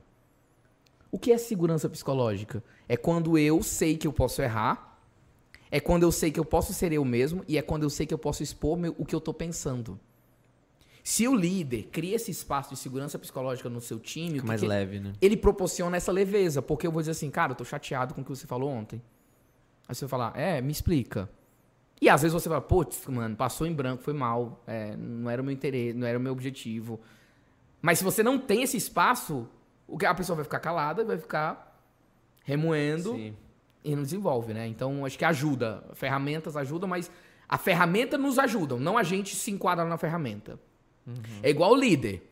Não é os liderados que se enquadram no nosso perfil, é a gente que se enquadra no perfil dele. O que eu tenho que fazer é criar um sistema de gestão para a empresa. Mas eu vou gerir você de um jeito, ele de um jeito, ele de outro. Eu vou tratar de uma forma. Só que a empresa tem um sistema de gestão. Que a gente vai criar o one on one, a reunião de resultados, a reunião de compartilhamento de metas. A gente criou na nossa empresa agora a reunião emocional. Que é assim, cara, compartilha como é que você tá. Além da empresa, fala aí como a gente tá todo mundo home são, cento- são 120 pessoas home office. Todo mundo home office. Desde que nasceu, não é agora. Não é que é a pandemia, não. Desde 2015, Caramba. todo mundo home office. E aí a gente criou uma reunião que é emocional. Como a gente não tem escritório, não tá no dia a dia, cria grupos menores. Falei como é que você tá. Só pra falar como é que tá a vida. Ah, tô tentando ser uhum. pai. Eu tô com um problema com o relacionamento. E a galera se abre. E a galera diz assim, mano, parece é melhor que minha terapia. É, é, você vai se aproximar de pessoas. Só o fato de você falar, né? Parte, uhum. Só o fato de você falar já é uma, já é uma terapia, né? Isso realmente é da hora. É, não guarda pra gente. Realmente é, doido, é da hora. Mano. Outra coisa que, que, que eu queria que você comentasse um pouquinho é a parte.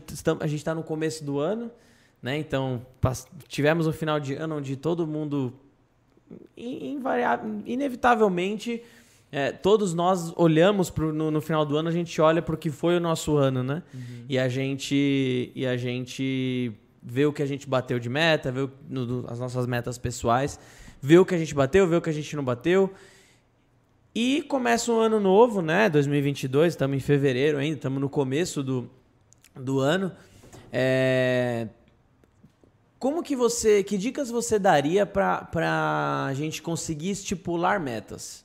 para a gente conseguir criar metas, estip, é, é, estipulá-las e como que a gente alcança elas. Massa. E caso não alcance, como que lida com essa frustração?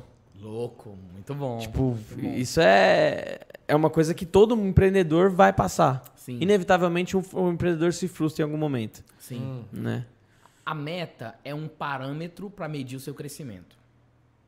Então, por que, que eu coloco meta? para eu ter um parâmetro para medir meu crescimento e para forçar o meu crescimento. É para tá, isso que eu tá, coloco meta. Exatamente. Então, tipo, eu tô medindo, mas eu tô forçando. A minha esposa é personal. E ela fala, eu coloco a meta pro aluno, por quê? Porque além de medir como é que tá o desenvolvimento dele, eu quero que ele evolua semana a semana. Poxa, vamos um pouquinho mais, vamos um pouquinho mais. Então, acho que esse é o primeiro conceito que a gente tem que ter metas. Segundo, é muito importante ter metas. Foi feito um estudo com cerca de 215 alunos de Harvard para identificar Harvard, melhor faculdade do mundo. A galera sai de lá muito bem, uhum. mas eles queriam medir o nível de resultado e de performance dessas pessoas depois que saíram da faculdade. X anos depois, 10 anos depois. E eles identificaram o quê? Aquelas pessoas que tinham objetivos claros, elas tiveram três vezes melhores resultados do que quem não tinha.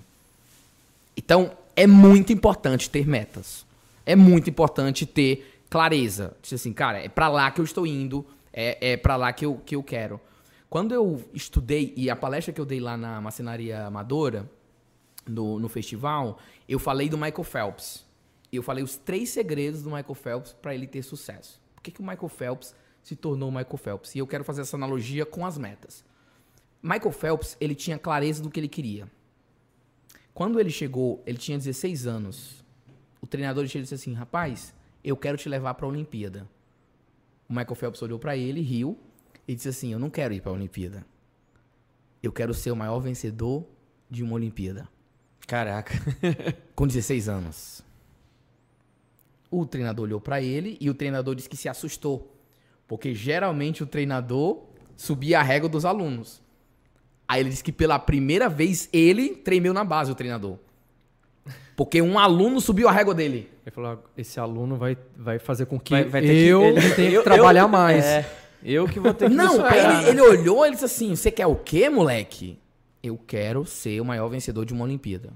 Não era de todas, né? Ele se tornou de todas, mas ele hum, queria é, de uma. Ele ia transformar esse treinador no melhor treinador da Olimpíada. Mano, o treinador olhou pra ele e disse assim. E aí ele tem uma coisa que eu acho que todo empreendedor tem que ter, mano.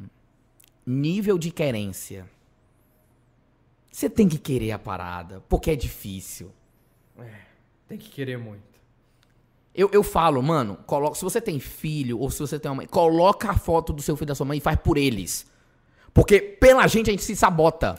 Pode crer. É, depois eu faço. Ah, pra mim. Daqui a Mano, pouco eu faço. Coloca um nível de querência, coloca uma parada. O menino da, da WeCancer, ele tem nível de querência, mano. Ele fala assim, Guto, eu tô fazendo pelo compromisso com meus pais, cara. Esse moleque vai. Mano, a empresa. Eu falei assim, você vai ter um unicórnio. Não tem como. Uhum. Se você continuar com esse nível de querência, porque as, o que é que acontece? As pessoas falam assim, eu quero. Não quer. Não, o ser humano, quando quer algo, ele é imparável, mano. Aí a galera blefa. Eu queria emagrecer, eu queria aprender inglês, eu queria viajar, eu queria ter o carro. Mentira! Não quer. Não quer. Você não tem nível de querência. Você não tem brilho no olho. Ah, é, O que ele quer é que, assim, ó, aconteça.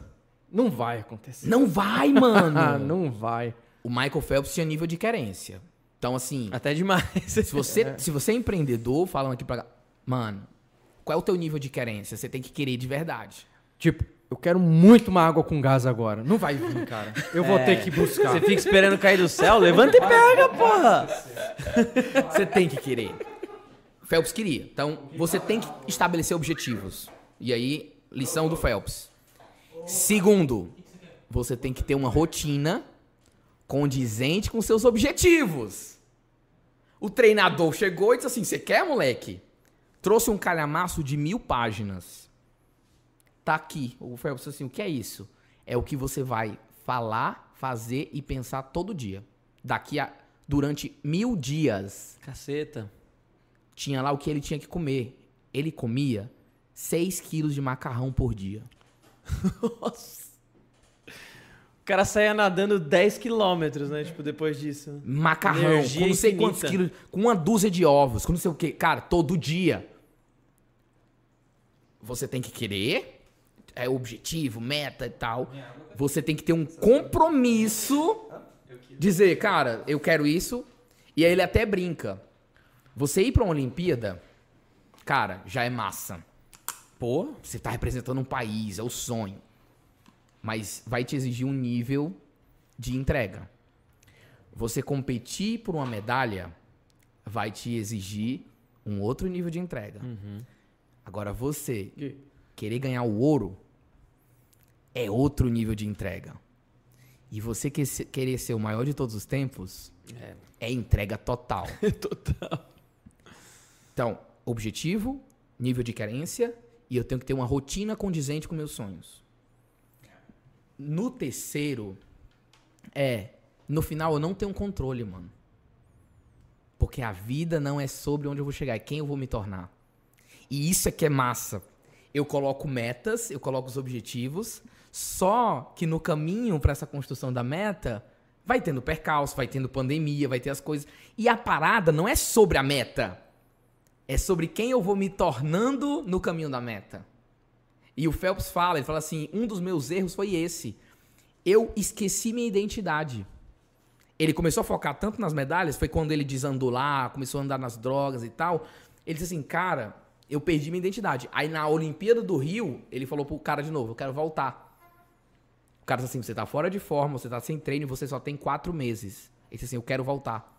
E aí no Rio de Janeiro ele deu aquele show. Falar que tem quatro meses foi, foi, o, foi um gatilho não, pro o moleque cara, é né? louco, é perturbado, né? Então, acho que isso é importante pra falar a importância da meta. Por que, que é tem importância? E aí tem um dado interessante.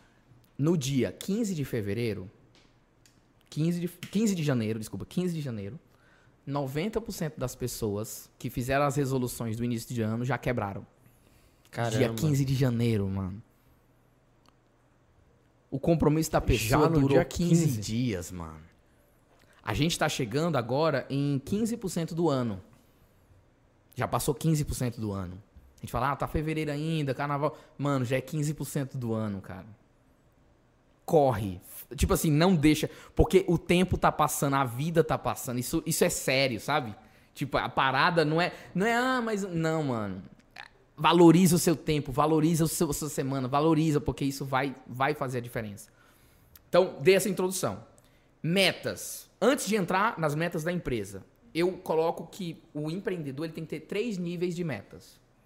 Metas sobre ter. O que é que você quer ter? Bens mesmo, coisas mesmo, materiais. Sobre o que você quer fazer e sobre o que você quer ser. E é sempre de dentro para fora. Nunca é de fora para dentro. Quando é que a gente nota no, no- no nosso colaborador que ele, ele, obviamente, notar que ele é muito bom é fácil, mas saber que a- o sonho dele em realizar tal coisa, a gente sabe que não vai ser com a gente, né? Ah, ele tem um sonho de comprar um apartamento e ele te fala que graças a esse emprego ele vai conseguir tal, tal, mas você que tem ali uma vivência, você sabe é, que não vai ser ali com você. E você sabe que você está segurando esse cara. Será que a gente solta ele e fala, ó, não é aqui que, Ah, eu que você tem vai? que ser sincero, né? Se você não pode oferecer o que ele. É. o- É, é alinhar. É, É conhecer, e né? falar pra ele, olha, a, a gente consegue vir até aqui. Né? Sinta-se livre em aprender, né? Mas me eu acho que, ajudar. essa, acho que nesse assunto das metas, ela- elas vão É justamente mudando, né? isso. É, Elas vão mas, mudando. mas- mas deixa, eu vou, vou já voltar nisso aqui. Deixa eu só terminar a minha linha de raciocínio sobre as metas. Então, sobre ser, ter e fazer. Beleza. Sobre o fazer, é sobre onde eu tenho mais controle. Então, por exemplo, eu quero perder 5 quilos. É mais. É, é uma coisa, é um objetivo, mas eu tenho menos controle. Eu vou correr todos os dias 10 minutos. Que é o que você pode fazer. Eu posso fazer. E aí, o Bernardinho fala um negócio que é muito louco. Se apaixone pelo processo. Que é, eu quero isso, mas pra chegar nisso eu tenho que fazer isso aqui. E ele fala, se Perfeito. apaixona por isso aqui. Eu quero ser o melhor arrematador. Beleza, o que, que você tem que fazer? Eu quero melhorar minhas vendas. O que, que eu tenho que fazer? Eu quero melhorar. O que, que eu tenho que fazer? Quando você se apaixona pelo processo, é aí que o segredo tá. Porque a meta passa a ser só um detalhe. A consequência. Eu, eu, eu foco aqui, eu tô no processo. Quando o Michael Phelps se apaixona por treinar, e ele, e ele faz, ele se apaixona pelo, pelo Guia das Mil Folhas lá do, do Bob Bowman, que era o técnico dele, ele diz assim, cara, a Olimpíada vai durar dois minutos. É, pode crer. É mil dias pra dois minutos. Você tem noção disso? Mil dias pra dois minutos. Ou eu fico feliz nesses mil dias pros dois minutos ser só a chave de ouro, né? As- Ou então me frustro. É. Porque, tipo, é muito pouco. Ah, eu fiquei feliz dois minutos. Mano, é muito pouco. Você ficou infeliz mil dias. E aí, É. colaborador não pode ficar mil dias pra ficar no último dia. É, é, a, a- a meta não vai acontecer. Qual é o desespero da galera? Na última semana do mês. Todo mundo correndo pra. Não vai bater. Você tem que se preocupar no primeiro dia. Dia um, mano, vai com tudo. Por quê? Porque você antecipa, você faz. E o resultado do passado só traz duas coisas, mano. Responsabilidade e expectativa. Pode crer. Porque o que você fez lá te trouxe até aqui. Não vai te levar pro próximo passo. Quem vive de história é museu, mano. Então, assim, legal, parabéns por tudo que você fez, mas te trouxe até aqui. O que Daqui você tá pra frente é outra história. é outra. O, tudo que você tá fazendo na, na massa, rede legal, te trouxe até aqui. Próximo ponto. E aí, então, essa, essa é a questão introdutória Sim. sobre metas. E aí você tem que ter um compromisso com você mesmo para poder estabelecer metas. Você tem que levar você a sério. E a gente não se leva a sério. Poxa, eu tava dando uma mentoria para um, um grupo de marceneiros. Marceneiros, é, a galera que faz marcenaria amadora e tal. Aí um camarada falou assim: Eu quero ganhar 3 mil reais esse ano. A minha meta é colocar 3 mil reais com marcenaria. Eu trabalho e eu quero ganhar 3 mil reais. É. Aí eu olhei pra ele e disse assim: Você tá blefando, é mentira, você não quer. Você falou? Falei. Eu quero... Aí ele: Como assim? Como assim eu não quero? Como assim eu não quero? Você chutou um número. Olha, não sei o quê. Eu disse, como é que você vai fazer isso? Aí ele. Eu eu disse, não, mano, não é assim que funciona a meta. A meta tem que ser assim: eu quero 3 mil. 3 mil dividido por 10 dá 300. Então, se cada peça é 100, esse mês eu quero vender 3. No mínimo. Próximo mês, 3. E eu vou compromisso. Sim. Porque se você falar 3 mil, não vai chegar. Então, a meta, você tem que estabelecer a meta e quebrar a meta. A meta é você fatiar o bolo. O pessoal fala assim: é muito difícil você tirar uma montanha daqui pra levar pra cá, mas se você pegar um carrinho de mão e for levando um por um, Um pedacinho, um pedacinho. meta é isso. Então é, cara, no final do ano, o que é que você quer de Legal resultado? Ah, eu quero X vendas, eu quero X views, eu quero X, não sei o que, eu quero X. Legal. E pra isso? O que é que eu vou fazer? Um, um podcast semanal. Check. Vou convidar pessoas que tenham influência, porque elas vão trazer rede delas, vão trazer. Legal. Vou melhorar o meu marketing, meu tráfego.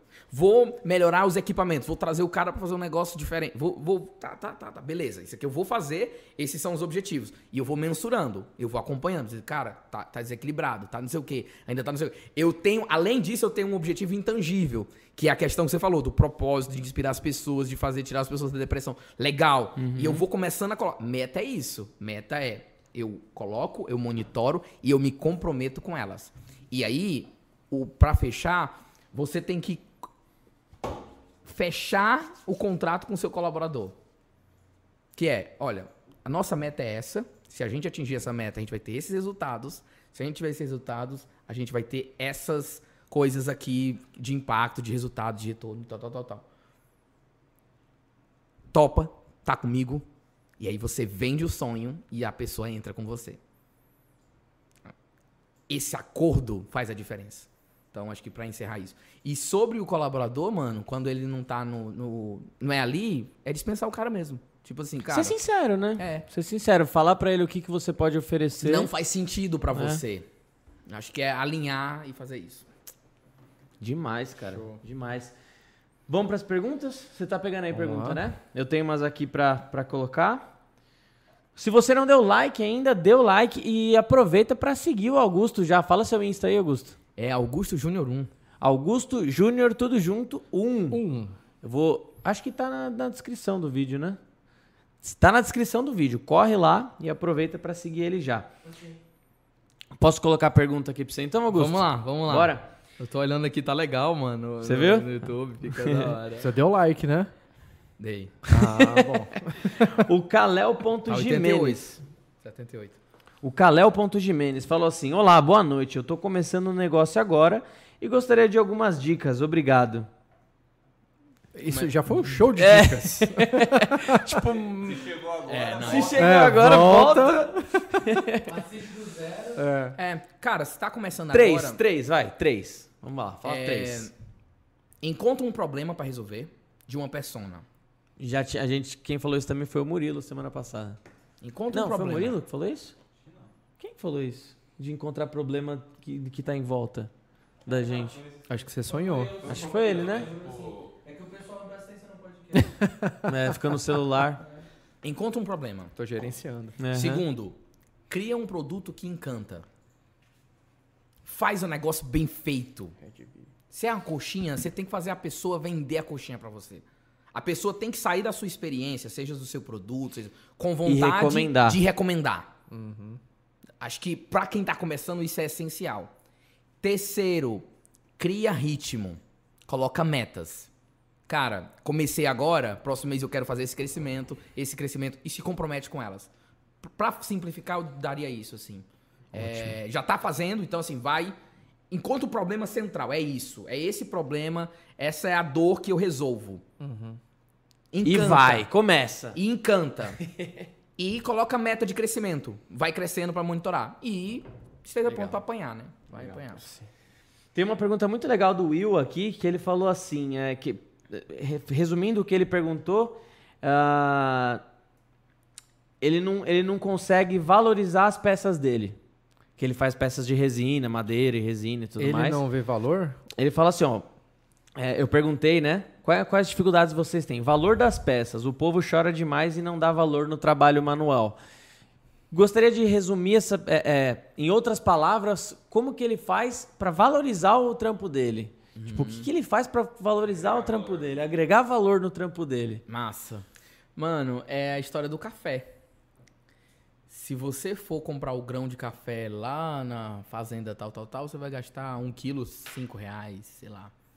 Se você for tomar o café na padaria da esquina, você vai gastar R$3,90, R$4,90. Se você for na Starbucks, você vai pagar 15 pau no café. O, que, que, a, o que, que a Starbucks faz? Ela gera experiência. Total. Então eu posso fazer a peça e te mandar a peça. Você pediu, eu mandei.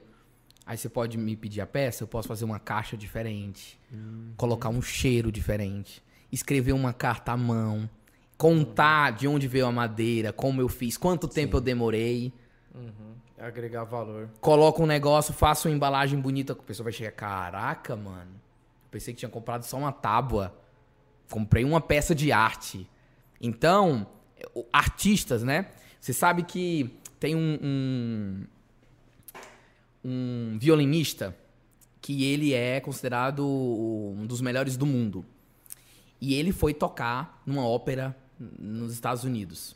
A galera pagou mais de mil dólares pra ouvir ele. Caraca. 800 pessoas. Lotou em minutos a sessão dele no teatro. Quase um milhão de reais, né? O jornal local. é, já foi rápido, já foi rápido. O jornal local fez um experimento com ele. disse assim, cara, a gente quer te levar pra tocar no metrô, disfarçado. Tá. O violino dele é um violino que vale 4 milhões. É, é, Nossa. é, é um negócio muito massa. E ele disse assim: a gente quer que as pessoas. Quer saber se as pessoas vão perceber o nível de excelência que você tem num metrô como um desconhecido. Sem saber quem é de fato. é. Saber quem é. Eu esqueci o nome dele agora, mano. Nossa. Eu tenho que, tenho que O ter isso. Cristiano Ronaldo fez essa experiência também uma vez, né? Só que Ah. descobriram que era ele, né? Robozão, né? É. Tipo, É. E aí, Ele tirou a. Foi? Foi ele que tirou a maquiagem, mas não perceberam, não. E Não. aí o que aconteceu? Quando ele começou a tocar, a galera parou. No meio da rua, o nível de excelência do o som do violino dele e a excelência que ele tocava, a galera parou. E aí Chamou o- atenção os repórteres foram perguntar. Tinham umas nove pessoas assim, aí perguntou pra primeira, disse assim: "Ah, eu tava passando por aqui e ouvi algo diferente, eu vi". Perguntaram pra uma se- uma segunda senhora, ela disse assim: "Eu reconheci ele porque ontem eu tava no teatro e eu vi ele lá". Ah, que da hora. Aí o outro disse assim: "Cara, Se eu soubesse, Eu eu não, não- tinha pago. eu não gosto de arte, eu não entendo nada de música, mas eu tava do outro lado da rua, eu ouvi algo diferente, eu queria ver o que era. Uhum. Então, às vezes a gente precisa dar um contexto pro nosso produto. Melhorar o storytelling, melhorar a experiência. Isso vai ajudar as pessoas a perceber o nosso produto de uma forma diferente. Legal. A Disney faz isso muito bem, ela faz a cultura do uau. Então, eu não vou te entregar um produto, eu vou te encantar. Quando você tiver contato com o meu produto, você vai ficar simplesmente encantado. Eu, eu pensaria em formas criativas dele fazer isso. Então, no lugar dele só oferecer o produto dele, ele gerar um valor agregado. Ele criar o storytelling, ele gerar uma experiência que seja uau e ele encantar as pessoas com, com a estrutura do que ele está fazendo. Então, um hambúrguer. Eu faço questão de, de que o hambúrguer seja bonito? Não, o hambúrguer tem que ser bom, tem que ser saboroso. Mas, mano, quando você vê o Instagram de uma hamburgueria que é bonito, você dá vontade de lamber a tela. Mesmo que você vai comer, vai destruir todo, você quer uma coisa. é, é, falando em hamburgueria, tinha uma hamburgueria aqui em São Paulo, infelizmente fechou. Era longe pra caramba da minha casa. Só que eu ia lá pela experiência, porque cada mesa tinha um videogame, um bagulho mais retrô, sabe? Legal. Mano, experiência é tudo. Você vender experiência é tudo. Muda, E muda muito. A minha esposa fala muito isso, né? Ela, quando, quando ela tem uma experiência, ela fala, ó, tá vendo? Vendeu pra mim a experiência, né? Muda, muda. A Então, experiência que você teve com o pessoal da Esfirra. É. Já tem, não te vendeu o produto. O cara te, eh, te auxiliou em algo ali Foi. que te fez né, eh, ter olhos pra eles ali e recomendar. Né? Foi uma boa experiência. E se você é criativo, você consegue Antes trazer experiência sem gastar muito. E às também. vezes é um detalhezinho, É. mano. Tipo, você já trabalha com arte. É. É, é mostrar, tipo assim, você não faz tábua, você faz arte. Uhum. Cada uma é única. Mano, conta essa história, explica, sabe? Então, acho que experiência e storytelling ajudariam. Pra caramba, velho. Ó, tem uma aqui do. do. do Denis também, que é assim, ó. Como você. A pergunta é: como você vê o pós-pandemia de uma forma geral? Basicamente é isso. Completando a pergunta dele, eu acho que é mais ou menos no, no- na parte de liderança, assim. Tem muita empresa que aderiu agora ao, ao Home office, a home office, né? Cara- a forma de liderar deve ser bem diferente, né? É, se você não, se não, não vê o cara no ano inteiro, você vê o cara uma vez, como que você lidera um cara desse? Como que você, que você consegue sentir o cara pra, pra entender a história dele, entender as expectativas do cara, entender o propósito? É Eu- um desafio novo, né? Eu tive o privilégio de entrevistar o presidente do Fórum Econômico Mundial. Aham. O cara é um dos caras mais influentes do mundo. Ele reúne os presidentes do mundo, as mil maiores empresas. E ele fala que a pandemia é um evento histórico tão grande quanto a Segunda Guerra Mundial. Com certeza. Então, é uma virada de chave absurda. Quando né? você pega a história do mundo, até agora, né, a gente contava o seguinte, olha, teve pelo menos duas grandes viradas de chave no mundo. O pós-guerra e a Revolução Industrial, Industrial. quando surge as... Todo mundo fala, não, depois da Segunda Guerra Mundial. E depois da Revolução. A gente vai falar muito depois da pandemia. Porque tá emergindo um novo mundo. A forma de se relacionar mudou, a forma de comer mudou, a forma de Nossa, trabalhar total, mudou total. Comprar. de comprar, as pessoas valorizando mais sua casa. Eu tenho um amigo que tem um depósito de construção, o maçom lá em Cosmópolis, ele fala assim, Augusto, mudou porque a galera quer morar confortável, porque não sabe quando é vai ter lockdown é, de novo. É, então a galera, tipo, o, o, mercado tá aquecido de imóvel. Mano, tá todo mundo querendo casa mais confortável. Porque agora, é, tipo, é o foco. Então a gente não sabe, eu tô falando isso assim, a gente não sabe ainda o que vai ser. Não sabe, né? Então, tem, tem uma corrente que diz o seguinte: agora a gente vai começar a se acostumar de pandemias em pandemias. Veio essa, veio Omicron, vai vir, vai vir. então, o normal que a gente tinha antes. Existe uma corrente que diz que não vai ter mais esse normal. Uhum. Eu sou mais otimista. Eu também. Eu acredito que até outubro, novembro, a gente já tá andando sem máscara, já voltou. E aí a gente vai normalizar a doença. A doença não vai acabar. Eu concordo com essa. Eu também acho não que vai ser igual assim. dengue. Tipo, tem muita gente que morre de vai dengue. Vai ser igual ainda. uma gripe. Uma gripe que já é, tem. Mas, agora os, os tratamentos vão avançando, nosso isso. corpo vai acostumando também. Vai ter, então vai ter isso. E aí, o que vai acontecer? Eu acho que num primeiro momento vai ter uma retomada muito grande. A economia vai voltar a pulsar. Então, assim, aos poucos, né? Mas as pessoas vão voltar, voltar a comprar, vão voltar a viajar, vão voltar a fazer hum. as coisas que ficaram reprimidas durante muito tempo. As empresas, eu não acho que voltam 100%, mas voltam. Então, eu acho, eu, eu acredito no modelo híbrido.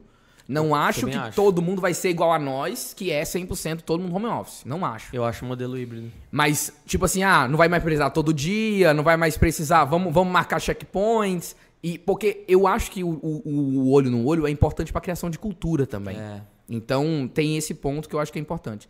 Então, agora, para empreendedor, vai ser um prato cheio. Porque as, as cartas vão ser colocadas na mesa de novo. Exato. Mano. Você não tem. Ninguém mais sabe nada do que vai ser. Hum. Então, se alguém tiver uma sacada empreendedora para meu, mudar o negócio para fazer não sei o quê, é o momento de usar. Sim.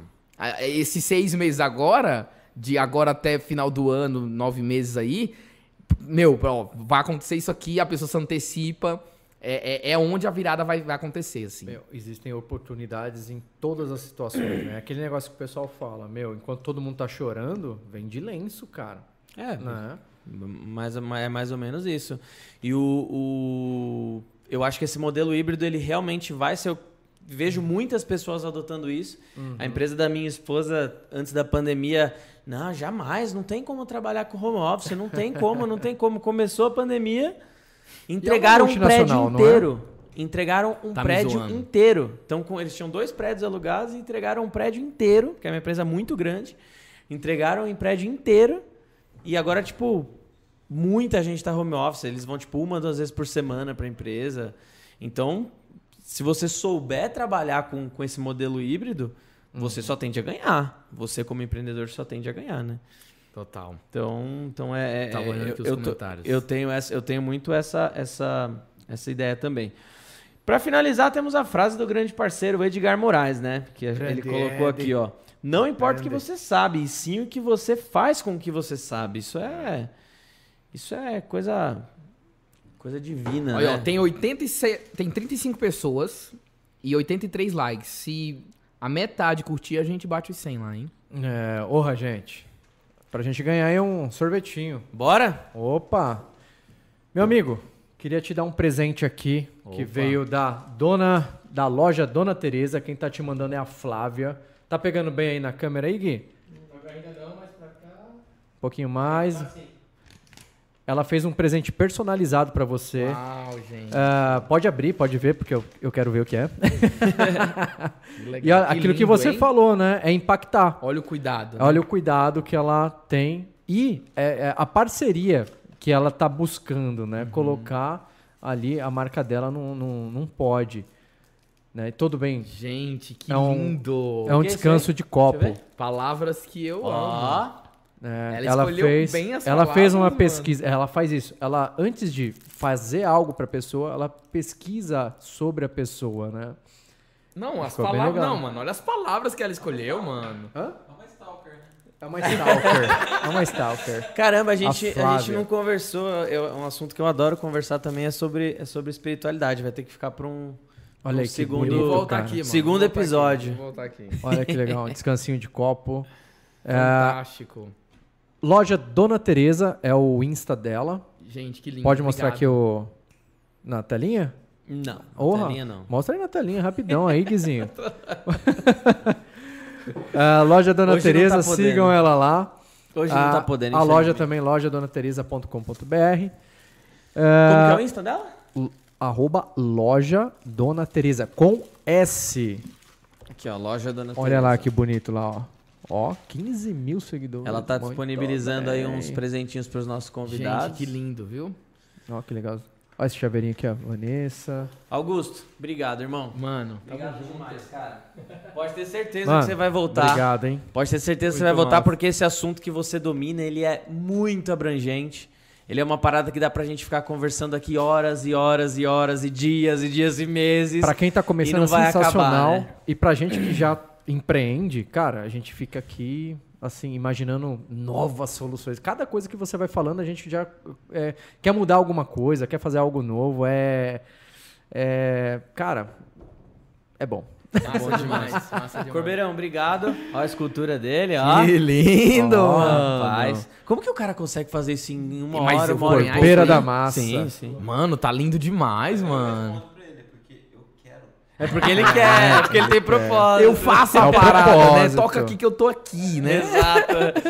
Galera, obrigado a todo mundo que acompanhou. Se você não deixou o like ainda, deixa. Eu tenho certeza que até amanhã já bateu 100 likes, porque vocês são fodas. Segura a galera aí.